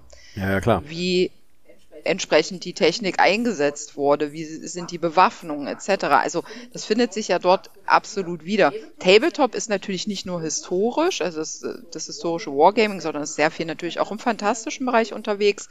Aber gerade wenn man über historisches Wargaming spricht, das klassische Wargaming, dann hast du genau diesen Aspekt, das mit äh, der Geschichte auseinandersetzen in allen möglichen Epochen, mhm. ob es nun Napoleon, Antike oder WW2 ist, ähm, ist es ein ganz wichtiger Aspekt und auch immer ein großer Teil von Regelbüchern. Denn ähm, jedes Buch kommt auf jeden Fall auch mit historischen ähm, Erzählungen daher, die dir quasi auch so ein bisschen das Ganze näher bringen. Was war eigentlich in dem Bereich los? Wer ist aufeinander getroffen? Was waren die Besonderheiten dieser Kampfgruppen etc.? Ja, cool. Also eigentlich das könnte es genau stimmt, euer Ding sein. Ja. Ich, also ich habe ja das Ding ja hier, ich habe auch ein bisschen durchgeblättert und gelesen. Da steht halt wirklich auch, ne, äh, US-Fallschirmtruppen, welche Division 1940 und mhm. 41 ist das und das passiert, bisschen Vorgeschichte, dass man sich halt, ich glaube gerade ja, Bold Action hier, was ich jetzt hier vor mir habe, wie du schon sagst, wenn sich jemand wie Nietzsche sagt, boah, Normandie und Geschichte und sowas, mhm. da kann man ja genau das nachspielen. Klar. mich da interessiert. Also wir haben zum Beispiel, ich habe, ähm, äh, also Bold Action kommt ja von der Firma Warlord Games. Warlord Games sitzt in Nottingham in, in England, wo halt die meisten Spiele schmieden eigentlich auch aus dem Tabletop-Bereich herkommen. Ähm, und ähm, es gibt ja auch einen deutschen Vertrieb. Und ähm, das ist der Jürgen äh, von Warlord Games Deutschland. Und mit dem treffe ich mich auch regelmäßig. Und wir haben neulich ja auch so ein Spiel mal gespielt, so da ging es um, nee, Quatsch, wir wollten, wir haben demnächst vor, genau, darum geht's. Ähm, äh, wir spielen dann demnächst halt quasi so ein bisschen Schlacht um Carentan und dann hat er sich halt auch, okay, wer war da eigentlich stationiert und so weiter, ne, die Löwen von Carentan und äh, ne, und ähm, natürlich kann man sich da auch, auch ganz stark dann mit einbringen, ne, und klar, Board Action ist, ist und bleibt ein Hollywood Tabletop-Spiel, ne? Das ist halt, da knallt es und hier an jeder Ecke und da ist Bewegung und das ist halt Bold Action, ne? Da passiert immer irgendwas, ne? Es gibt aber auch noch andere Tabletop-Systeme, die dann eher so in die Simulation tatsächlich gehen, wo du auch ah, okay. ähm, ein bisschen haushalten musst. Ähm, also mein absolutes Lieblings-WW2 Tabletop-Spiel, wo ich halt, das ich halt auch blind spielen kann, ähm, das ist äh, Battle Group und das fasziniert mich seit Jahren. Und da hast du eine leichte Simulation drin. Das heißt also, Die Panzer. Survival-Aspekt. Ja, du hast halt, die Panzer haben halt nur eine bestimmte Anzahl von Munition geladen. Und dann äh, musst du vor dem Spiel auch selbst noch entscheiden, ähm, ist es ähm, gegen äh, Personen oder ist es gegen, ne, also hast du Anti-Tank oder ähm, gegen Personen, ne, HE dabei. Ja. Das musst du vor dem Spiel auch noch entscheiden. Und dann sind diese, diese Fahrzeuge nur entsprechend beladen. Das heißt, du musst auch ein bisschen haushalten mit deinen Schüssen. Du kannst nicht einfach losfahren und losballern, sondern du musst schon überlegen, was du da tust. Und dann hast du aber auch noch Versorger, die du während des Spiels, ähm, ja, du kannst deine Truppen aufmunitionieren und so weiter. Und es passieren so, ähm, ja, einfach komische Dinge. Auf einmal kommt ein Fliegerangriff und all so ein Kram oder eine Mine taucht vor dir auf und so ein Kram. Das, all das kann da passieren und das geht dann noch mehr in die Simulation rein. Ne? Aber damit befasst man, ähm, also man befasst sich unfassbar stark mit dem ganzen Teil. Also man, es ist ja nicht nur so, wir, wir treffen uns heute zum Zocken, ähm, schreibt mal eine 1000-Punkte-Liste zum Beispiel, sondern die Leute machen sich auch Gedanken darüber, ne? Was spiele ich da überhaupt, ne? Und man geht doch sehr bewusst damit um, ne? Und ich glaube, um da nochmal, also diesen Schwenk, der ist mir immer sehr, sehr wichtig. Äh, bei euch im, im Modellbau ist zum Beispiel so, der, der, der WW2-Aspekt ist ja sehr hoch, ne? Also WW2 mhm. ist ja bei euch im, im Modellbau schon pff, ja. Also gerade, also im, im Militär Militärbau Bereich auf jeden Fall. Ja, ne? Ich glaube, das ist einfach das, was die meisten Leute irgendwie fasziniert. Ich glaube, dass man so mit dem Tiger 1 ist ja, glaube ich, so der bekannteste Populari wie sagt man das? Populärste, Populärste ja, popular, ja. Panzer. Der, der polarisiert. Polarisiert, ja. Ne? Ah, polarisieren. Okay. Ne? Ich meine, wie viele tausend NTV-Dokus gibt es? Klar. Der Tiger 1 Panzer ja, ja. gefürchtet bei den alliierten Streitkräften. Ja, ja, genau. ne? Eine Guido Knob-Produktion. Aber das, das Witzige ist, was bei euch ähm, tatsächlich populär ist und auch anerkannt, ist ähm, im Tabletop-Bereich eine der der größten Nischen, vor allem natürlich im deutschsprachigen Raum. Ja.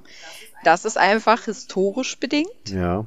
Dass äh, es natürlich ähm, für einige schwierig ist oder ein, ein fremdes Bild ist, ähm, ein, ein, ein Konflikt äh, zu spielen, zu simulieren, der für viele gefühlt noch nah ist. Das ist, glaube ich, ein ganz großer mhm. Unterschied, wenn du als Modellbauer einen Panzer einer SS-Division nachbaust, weil es ein historisches, weil du ein historisches Buch oder Film gesehen hast und möchtest vielleicht dort diesen Panzer von dieser SS-Panzerdivision nachstellen, genau in der Szene, dann ist das, hat das eher noch so diesen historischen Aspekt. Schwierig wird's dann, wenn du eine SS-Panzerdivision spielst.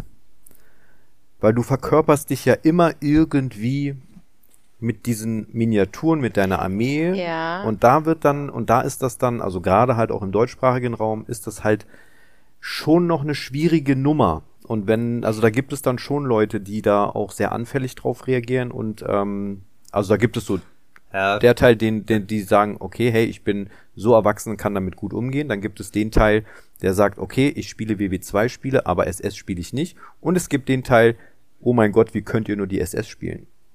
Ja, Aber ich glaube, glaube ich, was wichtig ist, was man sagen muss, was du gesagt hast, ist dieses Verkörpern, das findet ja so gar nicht Nein, statt. Gar nicht. Das wird teilweise gemutmaßt, aber ähm, da ist vielleicht auch eher dieser Aspekt von Daniel interessant. Das ist eben, ich Anführungsstrichen mal, die Technik. Ja die ja. da äh, ein wichtiger Faktor ist, warum ich mich vielleicht für eine bestimmte Truppe entscheide, warum ich die spiele. Nicht, weil man sich damit identifiziert. Nein, das ja, hat damit ja, überhaupt nichts zu tun, sondern eben erst die Technik, ja, so wie sie sich entwickelt haben, ne, dass es eine Elite-Truppe ist zum Beispiel oder ähnliches, ne, wenn man jetzt mal speziell bei dem Thema bleibt. Aber das hast du ja überall in der Geschichte, machen wir uns nichts ja, vor. Ob Fall. du jetzt mit Wikingern losziehst, ne, was ja auch äh, sehr populär ist im Tabletop-Bereich, ähm, gibt auch ein ganz tolles Spiel. Und ähm, glaub, ja, das muss man, glaube ich, echt äh, voneinander ja. trennen. Das ist ganz, ganz ja. wichtig. Amerikaner vergessen glaube ich, gerne, dass sie mal so den einen oder anderen Indianer um die Ecke gebracht haben. Ja, das ist halt auch so, äh. auch so gerade Western-Spiele und so, das ist überhaupt kein Problem ja. im Tabletop-Bereich. Und auch Napoleonik und so, das ist auch kein Problem. Und, und all die ganzen ja. anderen antiken Spiele, wo ziemlich viele, viele schlimme Dinge passiert sind, da spricht man nicht mehr drüber, weil es zu weit weg ist. Und mhm. der WW2 ist halt immer noch so, ja, es ist immer noch so irgendwie spürbar.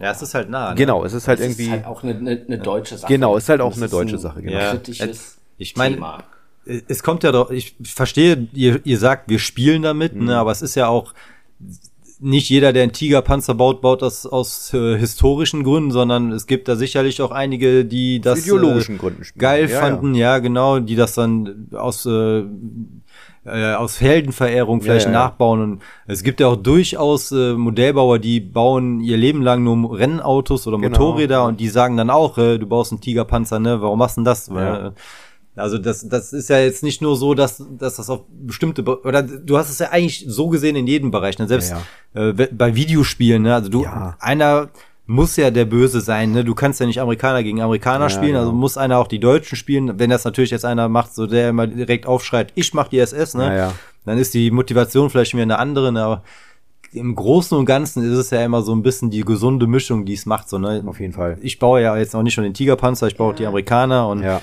solange da sozial äh, das Umfeld und ja. alles stabil ist, da muss man sich ja auch keinen Kopf machen. Und, aber natürlich, die, die Geschichtswahrnehmung in Deutschland ist äh, eine sehr viel andere. Ja. Ja, das, das würde jetzt wahrscheinlich tatsächlich auch den Rahmen sprengen, aber ja, vielleicht, um das Fall. mal aufzugreifen. Also uns persönlich ist in all den vielen Jahren nie jemand begegnet. Der mit Glatze und Springerstiefel da am Spieltisch stand. Ja, der ideologisch begründet spielt. Nein, auf gar keinen Fall. Es war immer eher eher der, die Sache, okay, die SS ist vielleicht in, in, in, in den meisten Spielen natürlich immer irgendwo eine, eine Eliteeinheit ähm, mit bestimmten Sonderfähigkeiten, weil sie halt anders war. Oder sie war besser equipped ähm, und dementsprechend spielst du die. Oder vielleicht, weil irgendwie die Leute Bock haben, Tarnuniform zu malen und das Feld grau einfach mal satt haben.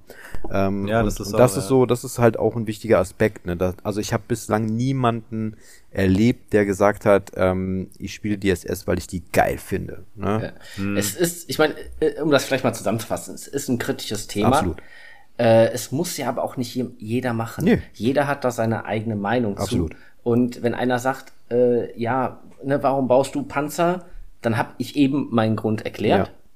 Wenn den jemand nicht teilt, dann ist das ja auch vollkommen Voll okay.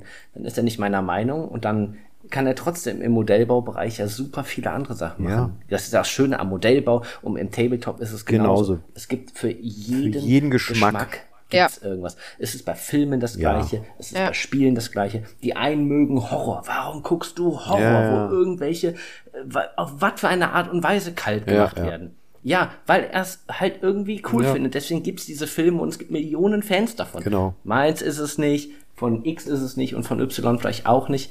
Und das ist, glaube ich, bei dem Thema genauso. Entweder interessiere ich mich ein bisschen für genau. Militärtechnik oder äh, Erster Weltkrieg, Zweiter Weltkrieg, historisch. Bei uns wie in Deutschland ist es mein Opa, war auch im Krieg, beim Nils auch. Ja. Wir hängen natürlich jetzt mit der zweiten Generation noch irgendwie mit drin ja, natürlich. dahinter, ne? Das, man Wir hat gehören zu denen, für die es nah ist. Ja. ja, ja, klar. Man, man hat halt einfach auch noch so, so ja echte, äh, äh, ja, man, man hat, man kannte die Leute, die da mitgemacht haben. Ne? Richtig, ne? richtig. Und, und, ja. und das, deswegen ist es, glaube ich, auch so nah. Und aber ich sag auch immer so leben und leben lassen, aber, aber ne, genau. geht mir damit nicht, irgendwie belehrt mich nicht, ne? So wenn du irgendwie mhm. Bock auf Piraten hast und ich das irgendwie total nicht gut finde, dann, dann motze ich dich ja auch nicht voll so, oh, wie kannst du nur Piraten spielen, ne? Und dementsprechend erwarte ich das von dem anderen gegenüber halt auch auch. Ne? Ich, ich denke schon, dass wir sehr bewusst, also gerade wir auch mit dieser Thematik des Zweiten Weltkriegs sehr bewusst umgehen. Wir haben, wir waren schon in verschiedenen Ländern, wo dieses The diese Thematik ganz anders behandelt wird und wir haben da sehr, sehr gute Beispiele auch bekommen, wie die damit umgehen und ähm, das finde ich eigentlich auch sehr, sehr gut ähm, und dementsprechend glaube ich, kann ich auch ganz bewusst sagen, ja, ähm, ich spiele auch ab und an mal äh, eine SS-Panzerdivision, ähm, aber ich spiele sie, ähm, weil ich mich auch damit auseinandergesetzt habe. Also ich, ich, ich kann das spielen. Also ich, ich bin da jetzt nicht irgendwie total äh, fanatisch drin oder so, weil ich weiß, was da passiert ist. Und natürlich, ähm, ich gehe halt ganz bewusst halt auch damit um, ne? weil ich mich halt informiert habe. Ist auch eine gewisse Art, äh, sich mit der Geschichte auseinanderzusetzen, ja, was halt allein, unfassbar wichtig ist. Allein durch die Recherche, die man ja dadurch begeht, ne, lernst du ja so viele neue Dinge und und und, und ähm, äh, du erfährst so viel, was da passiert ist, ne? Und, und ich bin ja auch immer so ein Typ, ich will immer wissen so auch, ähm, wie wie hat denn eigentlich so die Bevölkerung so auch darunter ge gelebt, ne? Weil es war ja nicht mhm. immer alles immer alles nur schlecht, ne? Sondern ähm, es gibt genug Museen, wo gezeigt wird, dass ähm, da auch ganz normales Leben stattgefunden hat und das interessiert mich total, ne? Und ähm, ja, von daher man man informiert sich halt wirklich extrem dann auch, ne? Und dann aber auch jeder für sich, ne, wenn derjenige, der zum Beispiel Bock hat auf Piraten, der wird hundertprozentig genauso voll in dieser Materie drin ist und der kann mir alles über Blackbird und wen auch immer erzählen, ne? Und das ist schon total spannend irgendwie, ne? Auf jeden Fall. Ja. ja. Das, das ist wieder, das zeigt auch wieder die Vielfältigkeit des äh, Modellbaus. Und da zähle ich jetzt mal alles. Ja. Modellbau ist der Überbegriff. Wir machen alle Modellbau, ja. egal was wir irgendwie machen. Wir waren mal, wir ähm, waren mal in so einem Podcast eingeladen, auch vom Modellbau, und die haben ähm, den ganzen Podcast über Rennautos ähm, gequatscht und haben ähm, erzählt, ähm, ja, hier pass auf, vor 1976 war die und die Zigarettenwerbung auf dem Auto und dann wurde, dann durfte das nicht mehr und also das war sehr, also das war auch ultra interessant, ne, was die für ein Wissen hatten, ne? So, wow, okay, da hätte ich mir jetzt überhaupt gar keine Gedanken drüber gemacht, ne? Aber dieses Fachwissen, was dahinter gesteckt hat, ne? Unfassbar, ne? Ich äh, würde gern noch mal einen Schwenk wieder zu den Figuren ja, machen. Gern. Äh, wollte ich eigentlich am Anfang schon gefragt haben. Gibt's wirklich Leute, die sagen, boah, mich nervt das Malen so an, die stehen mit, mit unbemalten Figuren am Spielfeld. ja. Da gibt's ja so eine un ungeschriebene Regel, so Leute nur mit fertigen Figuren bitte spielen. Ja, also es gibt auf jeden Fall, also wir haben ja ähm, nicht nur das ähm, gemütliche Bier- und Brezel-Tabletop, wie wir es immer gerne nennen, äh, sondern wir haben ja auch äh, tatsächlich das kompetitive Spiel. Das heißt, wir haben ja weltweit auch ähm, Turniere, wir haben tatsächliche Weltmeisterschaften. Also selbst im, ähm, im Bold Action gibt es eine Weltmeisterschaft. Genial. Ähm, auch wir haben, äh, ich glaube, wir haben zwei oder dreimal haben wir die deutsche Boat Action Meisterschaft auch ausgerichtet. Ach krass. Ja. Und ähm, ich war auch mal aktiver Turnierspieler auch in dem System und ähm, also da gibt es halt auch so zwei Seiten, dieses kompetitive Spiel und dieses Bier- und Brezelspiel. Äh, Gerade so bei so Turnierspielen ist es oft äh, dass da keine bemalte, also da darf, da darf man nicht mit unbemalten Miniaturen auftauchen. Das gibt es tatsächlich. Früher gab es mal von Games Workshop auf so Warhammer-Turnieren war die Regel, ähm, mindestens drei Farben müssen auf der Miniatur sein. Mhm. Dann zählt es auch als bemalt. Äh, also ich glaube drei Farben und Base-Gestaltung, so war das, glaube ich. Ähm, dann zählt die Miniatur als bemalt. Und dann gab es natürlich auch dann gab es mal offene Turniere, wo das vielleicht zugelassen wurde, aber du hast mit einer bemalten Armee Sonderpunkte bekommen. Das heißt, du hast dir natürlich nochmal Mühe gegeben, hast dir nochmal deine komplette ähm, Armee nochmal äh, noch komplett zusammengestellt und bemalt. Und dann hast du dafür nochmal extra Punkte bekommen. Und diejenigen, die mit unbemalten Miniaturen an den Tisch gekommen sind, die haben halt diese Sonderpunkte nicht bekommen. Also von daher war das immer nochmal so eine Motivation. Ah, das ist Genau, gut. bei uns im Studio ist es so, Thomas und ich sagen uns eigentlich immer, wir spielen nicht mit unbemalten Miniaturen. Das ist eigentlich auch Gesetz tatsächlich. Außer es sind irgendwelche Terminsachen, wo jetzt zum Beispiel, wie jetzt zum Beispiel, ich habe ähm, heute ein Kickstarter-Video aufgenommen, wo morgen der Kickstarter startet. Ähm, und wir werden am Montag, werden wir noch ein kurzes Demospiel dazu aufnehmen, damit die Leute wissen, okay, was erwartet sie denn eigentlich dort in diesem Spiel. Das schaffen wir jetzt aber nicht mehr ähm, zu bemalen. Da geht es um so ein Fliegerspiel, Zweite Weltkrieg. Ähm, und da, das sind eigentlich nur so ein paar kleine Metallflugzeuge, äh, die dort über den Tisch geschoben werden. Aber da, wir schaffen es halt nicht mehr anzumalen. Also müssen wir dieses Spiel natürlich Montag unbemalt machen. Ähm, aber ja, es, ist, es gibt da, glaube ich, so die, ich glaube, das handhabt jeder so für sich, ne? Ob das nur eine private Spielgruppe ist oder ob das in einem Laden ist. Ähm, aber da gibt es schon Regeln, na klar. Und wenn da jemand auftaucht, nur mit immer mit grauem Plastik, dann ähm, nee. Aber das gab's. Kriegt er keinen Spezi. nee, da kriegt er keinen Spezi. Aber früher war das auch so, ähm, dass gerade so die kompetitiven Spieler natürlich gerne immer so die neuesten Power-Einheiten gespielt haben. Das heißt, sie ähm, haben das erstmal getestet, unbemalt, dann haben sie gemerkt, okay, die Einheit, die bringt mir irgendwie gar nichts, dann brauche ich die auch nicht anmalen. Also die haben vorher immer so Playtestings gemacht mit ihren, mit ihren Regimentern, Armeen, was auch immer, und haben dann erst im Nachhinein bemalt, wenn sie gemerkt haben, okay, diese Armee, die ist jetzt stark genug für ein Turnier, jetzt male ich sie auch an. Okay, interessanter Punkt. Ähm, ich habe noch eine interessante Frage. Mhm. Pass auf. Der Nils wird ja wahrscheinlich auch ein Lied von singen können.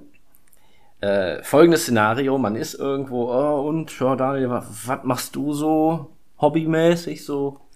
Ich weiß, was kommt. Ich weiß, was kommt. Äh, ja, ich äh, mach Modellbau. da gibt's zwei Möglichkeiten, die passieren können. Die Hauptding ist, ah, so Bahn und ja. so, ne? Modellbahn. Oder dieser klassisch, Ach so, so Revell und Airfix-Flugzeuge, ne? Äh, Äh, Das nein, dann aber schon das ist gut. schon gut. ja, ja.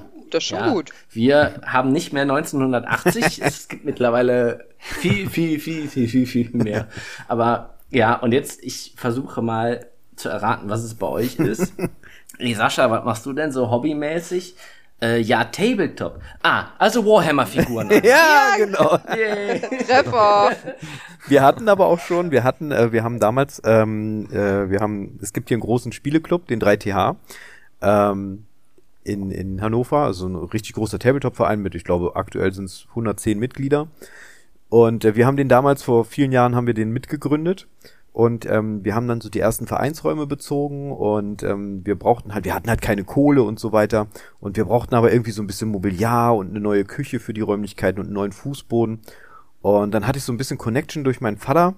Der ist ähm, so ein bisschen politisch irgendwie immer unterwegs gewesen und der hat mir dann so erzählt, ja, pass auf, ihr könnt hier so äh, ähm, Unterstützungsgelder äh, anfordern und dann haben wir gesagt, okay, cool, das machen wir. Und dann haben wir die, ähm, die Stadt Hannover halt angeschrieben und ja, die fanden das dann auch irgendwie total interessant und dann haben die gesagt, ja, wir würden uns gerne ähm, mit allen ähm, Parteiabgeordneten mal mit euch treffen. So, und dann kam da einer von den Grünen, einer von der FDP, einer von der CDU und einer von der SPD. So, und dann haben wir uns mit denen in unseren Vereinsräumen getroffen. Und dann, äh, ja, alle, ne, voll schick gekleidet, so, ne, die ganzen Politiker und so. Und wir saßen dann mit denen am Tisch und dann, ja, jetzt erzählen Sie mal, was machen Sie denn hier? Und wir erzählen so, na ja, wir machen hier so Tabletop und so. Ach so, das ist ja gar nicht mit diesen Farbkugeln. Paintball. Oh Gott. Und wir so, nee, nee, wir schießen hier nicht irgendwie mit Knarren durch die Gegend. Ach so, äh, Ne, dann ist das doof. Wenn hier nicht geballert wird, dann machen wir das nicht. war so, Das waren bestimmt die Grünen. Und dann war so, ja, okay, das, das, da müssen sie uns das jetzt erstmal erklären, was sie überhaupt, überhaupt machen. Und ja, wir haben denen das dann auch erklärt und wir haben denen das dann natürlich auch gezeigt und so weiter. Und ähm, ja, im Endeffekt haben die uns auch unsere Abgelehnt. Nee, wir haben dann auch unsere Küche finanziert bekommen, das war dann ganz cool. Aber ja, das war, das war auch so ein Ding, so, ach so, sie, sie machen das gar nicht hier mit diesen Farben. Nee, nee, das ist was anderes. Ja, ist geil. Ja, aber klar, wenn man, wenn, wenn jemand fragt, so, ja, was machst du? Ja, Tabletop. Boah, da gibt's natürlich entweder dieses, ach, hier Warhammer, ja, aber in geil, sage ich dann immer. Also wenn jemand, wenn jemand fragt, so, ähm, äh, ich hatte das gar nicht so lange her, vor ein paar Monaten ähm, war ich, ich hatte meinen Müll rausgebracht im Studio und da kam auch irgendwie, ähm, äh, ich weiß gar nicht, das war so ein Pärchen, die konnten dann irgendwie mein, meine Fenster sehen und dann so, ach hier, guck mal hier, die machen hier auch so, ähm, so Zeug und dann fragt er mich, gehörst du dazu? Ich so, ja, ja. Ja, macht ihr dieses Tabletop, ne? Und dann, ja, das ist doch dieses Warhammer. Und ich so, ja, auch, aber wir machen das in geil. So, und das ist halt auch so meine Standardantwort, wenn jemand fragt, so, ah, Warhammer, ja, aber in geil, ne? Das ist auch gut. Ja, ja, aber, aber wenn du halt jemandem das erklären musst, dann ist das schon sehr schwierig. Also wenn du, wenn jemand, keine Ahnung, wenn ich jetzt meiner, meiner, meiner Schwiegermutter erklären muss, die, die findet das total toll, ne, was wir da machen. Auch meine, also Steffis Oma, ne, die, die liked auch unsere Instagram-Posts und so, ne. Äh, die, Cool. die ist halt auch noch total fresh unterwegs und ähm, die findet das total Die ist auch an ihrem eigenen Tiger. ja, ja. und die äh, findet das auch total geil, was wir da machen, aber die verstehen das nicht, was wir da tun. Ne? Die verstehen das auch nicht. Also Ja. die haben da auch kein, oder meine Eltern zum Beispiel, ne? die finden das total toll, was wir da machen, aber die verstehen das nicht. Ne? Strat- Strategisches Brettspiel, wo man die Fi Spielfiguren selbst bemalt und gestaltet. Ja, ja, kann man sagen. Und Spielfeld. Ja, da kann man dann wieder äh, so, ne, wieder ganz plump sagen, so, ja, Schach, nur noch geiler. Ja, ne? das, das äh, war, war eine gute Beschreibung mit dem, mit dem Schach. Ähm, ich wollte euch noch gefragt haben, auch am Anfang, ähm, Spielplatte. Mhm. Ja, eigentlich wollte ich noch früher anfangen. Ich meine, in meiner, ja, ich habe so viele Fragen. Ich finde es echt voll interessant, wirklich. Ähm, in meiner Wir kriegen dich Jugend- auch Ja, ja. noch. Ja, also ich, auf jeden Fall. Das, ihr habt uns Ja, ja. quasi schon mal eingeladen, mal vorbeizukommen. Ich habe richtig Bock drauf. Ich will das wirklich gerne mal Ja. spielen. Egal, ob's Warhammer, ob's Bolt Action, egal Wir was. machen das. Ich möchte das mal spielen. Ich wollte auch schon immer mal Pen and Paper machen, aber es kam nie dazu. Oh, das kann ich gar Das, nicht. das sieht, Aber ähm, in meiner Jugend gab's, glaube ich, immer mal, ja, oder vielleicht ist es was was anderes. Es gab's, gab's oder gibt es so Läden, da haben sich erstens Leute getroffen zum, ich stelle mir vor, wie so ein GameStop. Da haben die Leute sich getroffen, an Tischen gesetzt und haben da das halt gespielt oder auch sei es, Pokémon-Karten oder sonst irgendwas. Und aber auch das vor Ort gemalt ja, wurde. Das gibt's heute noch. Und ihr habt, und Ja. ihr habt bei euch, ähm, ihr seid ja so Kölner Raum, ne? Also in, ja, grob, ja. also ja. in Köln direkt Innenstadt gibt's das Top Table zum Beispiel. Solltet ihr euch mal anschauen. Geiler Laden. Ähm, und dort wird, ähm, da ist jede Woche Halligalli. Also mit Events und, und Pipapo, Malen, Spielen, Basteln. Voll geil. Solltet ihr euch mal reinziehen. Da sind wir im September, glaube ich, wohl Da vielleicht sind wir, auch mit Operation genau, da Squad. sind wir im September mit Operation Squad auf jeden Fall. Und am diesen Sonntag sind wir halt ähm, zum Ladengeburtstag ähm, auch noch da. Ah, cool. Ach, das war das. Genau. Ja. Ja, also Und solche- da könnt ihr mal auf jeden Fall Bescheid sagen. Das ist für mich jetzt ja wirklich nicht so. Also die Läden, solche Läden gibt es immer noch und das tatsächlich in fast jeder Großstadt. Also ähm, Berlin, Hannover hat sowas. Ähm, äh, Im Ruhrpott gibt's einiges, ähm, was da geboten wird. Ähm, also eigentlich in jeder größeren Stadt gibt es immer noch diese Läden und teilweise noch geiler wie früher. Also früher waren es ja wirklich so, ja, ich kann mich immer noch erinnern an unseren alten Travel Bookshop hier, so nannte sich der bei uns. Das war so ein, so ein, ja, hier wie so ähm, Mr. Oleanders Zauberstabladen, ne? Also so konnte man sich das vorstellen. ähm, also auch total charmant, aber irgendwie so, so muffig und miefig. Und heutzutage ist es aber schon alles recht modern geworden auch und ähm, ja, also diese Läden gibt es tatsächlich und die sind auch wichtig. Die sind halt für diese, diese, es gibt natürlich auch von Games Workshop diese Stores. Ähm, die nennen sich ja richtig Warhammer Store und die findest du eigentlich auch in jeder größeren Stadt. Ich glaube, allein Berlin hat drei Stück, ne? Hannover hat auch einen auf jeden Fall, Köln hat auch einen. Ähm, also diese Warhammer Stores sind super wichtig, um den Nachwuchs auch zu fördern, weil mit Warhammer kommen die Leute als erstes in Berührung. Und wenn sie dann größer und erwachsener werden, dann ja, Schaut man genau, dann schaut man auch mal über den Tellerrand heraus. Deswegen ähm, ist es super wichtig, dass Games Workshop auch da ist, weil die bringen den Nachwuchs. Hm. man merkt, das ist, glaube ich, der Vorteil, dass ihr damit spielt. Man hört bei uns in der Szene ja eher, ein Modellbauladen nach dem Mhm. anderen hat zugemacht oder macht zu, weil der Austausch vor Ort ist durch Internet nicht mehr nötig. Oder ist halt, ist halt wirklich Nee. nicht. Wir haben so eine geile Community über Instagram und Co. Mhm. Ähm, wir haben alle Infos, die wir brauchen, weil irgendjemand macht halt das, was wir wissen Ja. wollen. Im Zweifel macht's Google. Ja. Und ja, da wir dann nicht spielen und die in die Ja. Vitrine stellen und meine, ich die Modelle auch online kaufen kann. Ja. Ja. Und du brauchst niemand anderen dafür. Genau. Das ist, glaube ich, ein ganz großer Aspekt. Du kannst in deinem stillen Kämmerlein dein Modell ganz alleine für dich bauen. Wenn du Bock hast, es jemandem zu zeigen, dann schickst du ein Foto zu Instagram oder in irgendeine Gruppe. Dann kriegst du ein Feedback, dann kommuniziert man auch mal ein bisschen miteinander. Aber ein Riesenaspekt ist halt das Spielen. Das geht nun mal äh, nur, wenn man sich miteinander trifft und miteinander Also spricht. wir haben das zu Corona-Zeiten natürlich auch versucht. Ähm, es gibt ja über Steam den Tabletop-Simulator und ähm, dort konntest du viele verschiedene Dinge auch online spielen. Selbst Bolt Action funktionierte auch online über diesen Tabletop-Simulator und äh, während der ganzen Corona-Zeit ähm, wurde das auch ausprobiert. Und wir haben das auch probiert und haben haben festgestellt, auch Rollenspielrunden zum Beispiel, haben über, über so äh, Teams und so weiter natürlich super funktioniert.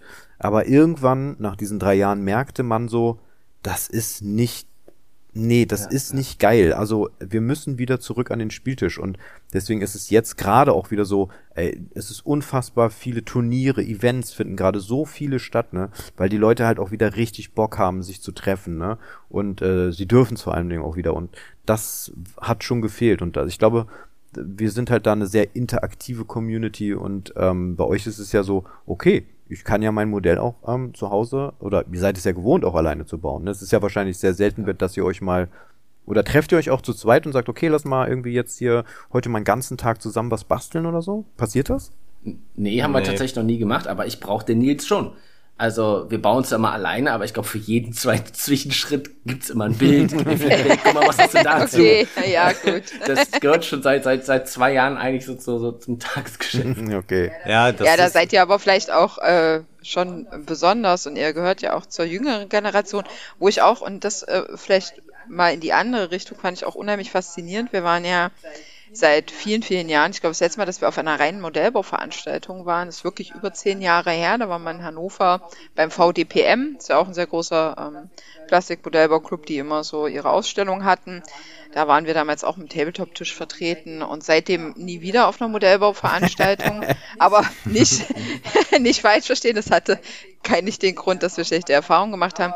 Aber in, in Lingen, ich war unfassbar erstaunt, muss ich sagen. Damit habe ich gar nicht gerechnet, dass doch noch sehr viel Nachwuchs im reinen Plastikmodellbau und, gibt. Also wirklich ja. erstaunlich. Und coole Typen vor allem. Also es ist ja nicht so, dass das irgendwie, also das ist ja bei uns auch das Bild, dass ähm, dieses dieser dieser verschwitzte Nerd, ne, mit den langen fettigen Haaren so, ne, das ist ja bei uns auch so ein so ein Bild, was was man damals mal geprägt hat.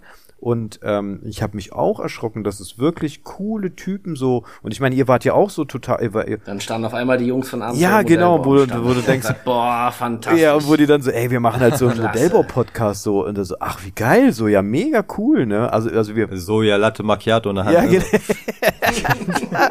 ja genau, aber. Da habe ich Ihnen meine Visitenkarte gegeben. aber wir waren schon überrascht. Und wir hatten ja auch viele Kunden dann so aus, aus der Szene quasi bei uns, wo wirklich coole Typen dabei waren. Na klar hat es auch immer noch mal den Nerd dazwischen, ne? Ist halt ein nerdiges ist Hobby. Ist auch ein nerdiges also. Hobby, ja. Aber ähm, es, es hat sich äh, schon äh, ganz schön verbessert. Aber das haben wir auch im Tabletop äh, tatsächlich festgestellt, dass da wirklich auch Leute sind, die sich auch dann mal geduscht haben, vernünftig angezogen und so. Achievement unlocked. Aber du prägst jetzt gerade diese Schublade wieder total. Ich weiß. Ne? Die Schublade ist bestimmt 15 bis 20 Deswegen sage ich ja, die hat sich ja bis, die hat sich ja verändert. Also auch auf den Events siehst du ja nicht mehr solche Leute. Da siehst du noch so, so sagen wir mal von, von 100 Prozent siehst du ein Prozent nur noch von diesen Leuten dort. Und was mir aufgefallen ist, neben Oder auf Nachwuchs, der Gamescom weniger. ja, das stimmt. Wie neben Nachwuchs hast du auch einen recht hohen Anteil an Frauen. Ja, stimmt. Fand ich auch sehr faszinierend. Ja, doch, ja. Auch bei uns im Tabletop, auch da steigt es seit einigen Jahren, ähm, dass auch so der Frauenanteil da auch wächst. So, also klar hast du die Frauen nicht im historischen Wargaming. Das findest du sehr, sehr selten. Selten, aber du hast ja. sie im fantastischen Bereich. Ne? Sie bemalen auch tatsächlich ähm, äh, Sachen so gerade, was du so kennst, so viel Herr der Ringe zum Beispiel. Ne? Ist ja auch ein Tabletop-System unter anderem. Und ähm, da findest du dann auch tatsächlich Frauen. Und ähm, das ist cool. Also das ist schön, dass das auch ähm, wirklich jetzt auch da in die ja, Richtung geht. Ja, ich glaube, es ist aber im im Tabletop oder im Figurenbemalen deutlich mehr als im Modellbau. Wahrscheinlich, also. Ich folge einer da wollte ich auch noch sagen, äh, The Warhammer Girl. Ja, kenne ich. Ja, ja, kenne ich. Ja, ja. ja. Bei, äh, zufällig drauf gestoßen, weil ich dann wahrscheinlich bei euch geguckt habe, mir mit Figuren, mich mit Tabletop ein bisschen auseinandergesetzt haben und der Algorithmus sagt direkt, hey, guck ja, mal hier, ja, gut aussehendes äh, junges Tabletop. Mädchen, Warhammer. die Figuren bemalt und schau da doch mal rein. Ja, und ja. so, fuck, das sieht äh, richtig gut aus, was die da macht oder auch viele anderen. Ähm, und da wollte ich eigentlich wissen, wie viele Leute gibt es denn bei euch in der Branche? Nils, ich weiß gar nicht, was bei uns vielleicht das Äquivalent dazu ist, die äh, ja nur Figuren bemalen. Also klar, ihr habt schon gesagt, es gibt Leute, die malen von den Spielsystemen, mhm. ne? spielen damit aber nicht. Aber Leute, die sagen, die, ich kaufe mir eine Figur nur der Figur wegen. Oh, ja. Jetzt auf das Spielsystem ja. vollkommen cross und auch größere oder jetzt mit 3D-Druck, so ich mache mir aus irgendeinem Universum, was ich will, kann ich mir eine 3D-Druck-File runterladen. Ja. Und ich bin Miniaturbemaler. Oh ja. Und kein Tabletop-Spieler. Ja, gibt's Obwohl auch. Ich nur mit Tabletop-Sachen unterwegs ja, bin, aber. Gibt's viel. Aber ich selbst zum Beispiel kaufe auch Miniaturen, die ich niemals verwenden würde. Also ich habe jetzt zum Beispiel ähm, ähm, so die, in den letzten Jahren, wenn wir so die, die noch Messen waren, da habe ich dann mir irgendwie mal die Teenage Mutant Hero Turtles als Miniaturen gekauft oh, oder die cool. Ghostbusters und so. Ähm, solche Sachen habe ich kaufe ich dann auch immer so, weil ich irgendwie so oh, okay, das finde ich geil, ne? So ich weiß nicht, was ich damit machen soll, aber ich habe sie erstmal und ich bemal sie und tatsächlich habe ich aus den Turtles auch so ein kleines Mini-Diorama gebastelt, habe ich ein Video von gemacht, aber die stehen halt als Mini-Diorama da, ne? Aber so reine Miniaturenmaler haben wir auch echt viele und auch so Büstenmaler und so weiter. Ähm, da gibt's schon eine ganze Menge und dann gibt's natürlich die Leute, diese Miniaturenmaler, die natürlich erstens Auftragsarbeiten machen und zweitens auch irgendwie Boxarts und sowas ähm, gestalten. Das heißt, für jedes Tabletop-System ähm, wie jetzt auch zum Beispiel eure Bolt Action Box, da ist ein Bild drauf mit bemalten Miniaturen. Und irgendjemand muss diese Miniaturen anmalen. Und da gibt es auch ganz viele Freelancer, ähm, die da auch ähm, richtig gut sind und die diese ganzen Boxart-Cover bemalen, natürlich, ne? Also es muss ja immer ein, also so. Also einer, einer glaube ich, der bekanntesten Miniaturenmaler im Bereich Tabletop-Miniaturen ist äh, Angel. Ja, Angel Girardes. Ja, von Vallejo, ja. Ah, den kenne ich sogar. Ja, ja, den Das ist halt so der, das ist so der bekannteste und ähm, ja, na klar gibt es da noch ganz andere, so, also eine Zeit lang war Massive Voodoo zum Beispiel so ähm, extrem, ne? Ähm, mit, mit, ähm, mit Jarhead und, und Matti und so. Ähm, das war auch krass. Aber ja, natürlich. Also da gibt's schon nur Leute, die auch wirklich nur Miniaturen bemalen. Und da ist meistens auch immer noch, das ist auch wieder so eine ganz witzige Kombi, die meisten, die so wirklich intensive Miniaturenbemaler sind, sind gleichzeitig auch irgendwie Sculptor. Also die sculpten auch viel ihre Miniaturen selber und so weiter. Also das ähm, ist tatsächlich auch nochmal. Also deswegen ist, also dieses Tabletop-Hobby hat halt schon extrem große Sparten, ne? Also vom Produzenten über Spielmaterial bis hin zu Miniaturenbemaler, S- Sculptern, ähm, ja natürlich Gießern, äh, und also da gehört ja ganz viel dazu eigentlich, ne? ich habe auch das Gefühl, das wird immer größer die letzten Jahre mit, also unabhängig vom Tabletop mit Figuren. Ja. Sei es jetzt, also, keine Ahnung, ein PC-Spieler, also sei es jetzt äh, Blizzard-Spieler, sei es ein World of Warcraft, ein Diablo und Co., die bringen Figuren in ihren Shop für sehr viel Geld in Maßstäben, sehr groß, aber unfassbar detailliert.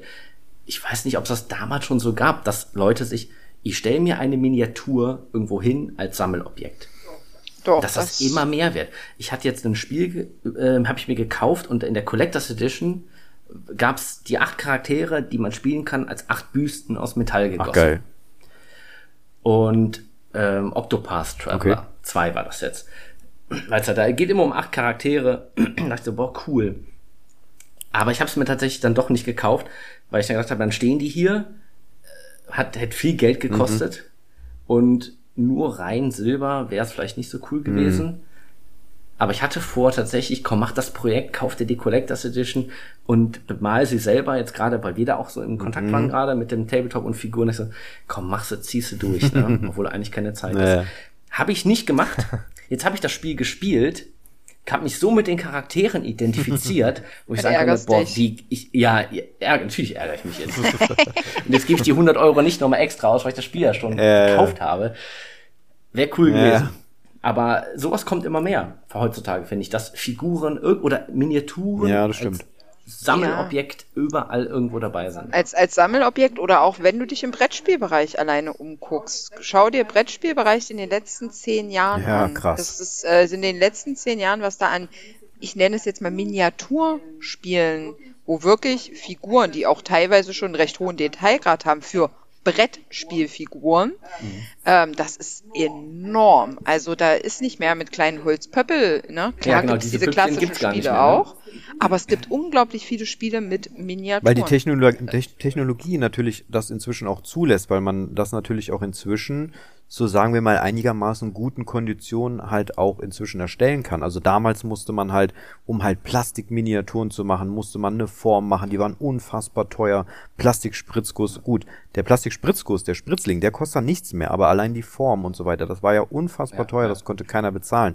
Aber aufgrund des 3D-Druckes, ähm, der ja immer mehr im Vormarsch ist, was Fluch und Segen zugleich ist, ähm, Ja. Ka- Da kann man auch wieder äh, glaube ich auch. ähm, aber das macht natürlich auch dann, gerade im Brettspiel-Segment kann man natürlich auch, ich meine, hey, du holst dir einfach einen, ähm, du brauchst keinen Handsculptor mehr, der, der, der, der dieses Talent hat, sondern du suchst dir irgendjemand aus der Computerspielbranche, der einigermaßen gut irgendwie ähm, mit solchen 3D-Programmen umgehen kann. Der zeichnet dir die Dinger am PC und dann, ja, kannst du die in allen möglichen Maßstäben natürlich ausdrucken und hast halt super gut deine Master schon mal erstellt. Was du dann daraus machst, ob du, ob du dann Resinabgüsse machst, Metallabgüsse oder doch ein Plastikspritzgussverfahren, aber du hast allein schon mal die Master für einen relativ günstigeren Kurs schon mal äh, erstellt. Und, der, und also ich glaube, der Zugriff ist auch auf einfach, auch einfach die letzten Jahre da. Ja, wir sind halt so stark vernetzt, wir können weltweit kommunizieren. Und ähm, naja, machen wir uns Ja. nichts vor, China spielt da auch eine sehr große Rolle. Gerade im Ja, Brettspielbereich. aber wenn man heutzutage jemanden im Freundeskreis hat, der sagt, boah, mit Blender, ich bin absolutes Aster Ja. Den sollte man sich auf jeden Fall warm Auf jeden halten. Fall. Ich habe leider keinen, ich mache alles, was ich mir so drucke in Fusion 360, so ein paar Blöcke und sowas Ja. alles selber. An Blender habe ich mir noch nicht rangetraut, aber du kannst ja auch heute alles Ja, kaufen. eben. Ne? Das heißt jetzt, ich habe ne, irgendein Spiel, irgendeine Figur, das heißt jetzt zum Beispiel Zelda oder sowas, ich will einen Link Ja, haben ja. mit Schild und Schwert. Ja, dann gehe ich auf Kult Ja, 3D ja. oder was für Seiten, kaufe mir für 2 Euro so eine Figur, pack die in den Resin-Drucker und dann habe ich eine Figur, die ich bemalen kann und kann mir die hier auch einen Platz stellen. Ja, gerade auch für einen Dioramenbau ist das natürlich mega, ne? So, so den ganzen Kleinkram, den du früher, keine Ahnung, teilweise so in 20er-Pack äh, dir gekauft musstest und sagst, ich brauchte aber nur einen Eimer, nicht 20. Ja, genau. Meist heute einen Resindrucker an. Das ist natürlich für solche Kleinigkeiten nutzen wir das auch ähm, unheimlich. Aber wie du schon sagst, man kann damit einen ganzen Abend füllen mit diesem Thema Fluch und Segen 3D-Druck. Also das ist äh, auch bei uns im Hobby ein Riesenthema, Ja. definitiv, auch für Ja. Miniaturen etc., aber auch für Geländeteile und Co. definitiv ein Thema. Aber es ist, äh, wie gesagt, definitiv abendfüllend. Ja, das auf jeden Fall. Können wir ja hab, vielleicht äh, noch mal eine Folge Sehr machen. gerne. Also, weil 3D-Druck, ich glaube, das ist ein Thema. Ja. Ich habe da auch so meine Meinung zu. Also auf der einen Seite finde ich es richtig, richtig komfortabel. Auf der anderen Seite finde ich aber auch, es macht den Einzelhandel komplett kaputt. Ähm, Ja, Ich, ich habe äh, letztens bei Sprue Cutters Union, äh, das ist ein australischer Modellbau-Podcast, äh, da hatten die zwei Gäste, das war Taesung Harms, das ist der Director von Alpine Miniatures Ah, ja, oder mhm. Alpine Miniatures und Calvin Ten, der halt die Boxart für die macht und der für mich als figuraffiner Modellbauer natürlich äh, so eine Art Gott ist, Mhm. ne? Und äh, dieser Taesung Harms von Alpine, der modelliert halt echt noch von Hand Ja. und äh, hat dann da sein sein sein sein Sculpting Rohmaterial, was der dann halt noch bearbeitet und der sagt halt auch so diese 3D Render Geschichte, diese Figuren, die haben keine Seele. Äh, der ist, hat das Ding lieber in der Hand, der sieht, was er da macht, ne? Und es ist wirklich, also jetzt mal abgesehen von Proportionen, was du vielleicht viel besser abschätzen kannst, aber wenn du mal eine Alpine-Figur in der Hand hast, die sind einfach von der Qualität für mich auch das Maß aller Dinge. So, und wir, es ist natürlich um einiges aufwendiger, als sowas am PC herzustellen, ne? Und ja. Auch das ist aber Wir haben, Kunst. wir haben, Ja, ich natürlich, auf ich jeden hatte Fall. Auch, ich Ja. hatte, wir haben mal ein Boxart für die gemacht. Ah, krass. Ähm, und zwar waren das äh, diese, oh, was war denn das? Ähm, äh, Gebirgsjäger mit so Schieren? Die haben, die haben Gebirgsjäger mit Schieren, ne? Ich äh, werde das mal nachschauen, das wird mich echt interessieren. Ähm, da haben wir damals mal was gemacht für die. Aber die fand ich auch extrem krass. Also das war wirklich mega Qualität. Ja, das ist, also wenn ich irgendwie eine Figur für irgendwas brauche, als erstes, äh, erstes gucke ich, ob Alpine irgendwas in der Richtung hat, weil das sind für mich qualitativ die besten Figuren. Ne? Ah, gut zu wissen. Ähm, ich wollte das nur mit dem 3D-Druck, da werden wir nochmal drüber sprechen, nur kurz äh, abschließen Ja. oder ein, ein, ein Vergleich zwischen unseren beiden Lagern machen.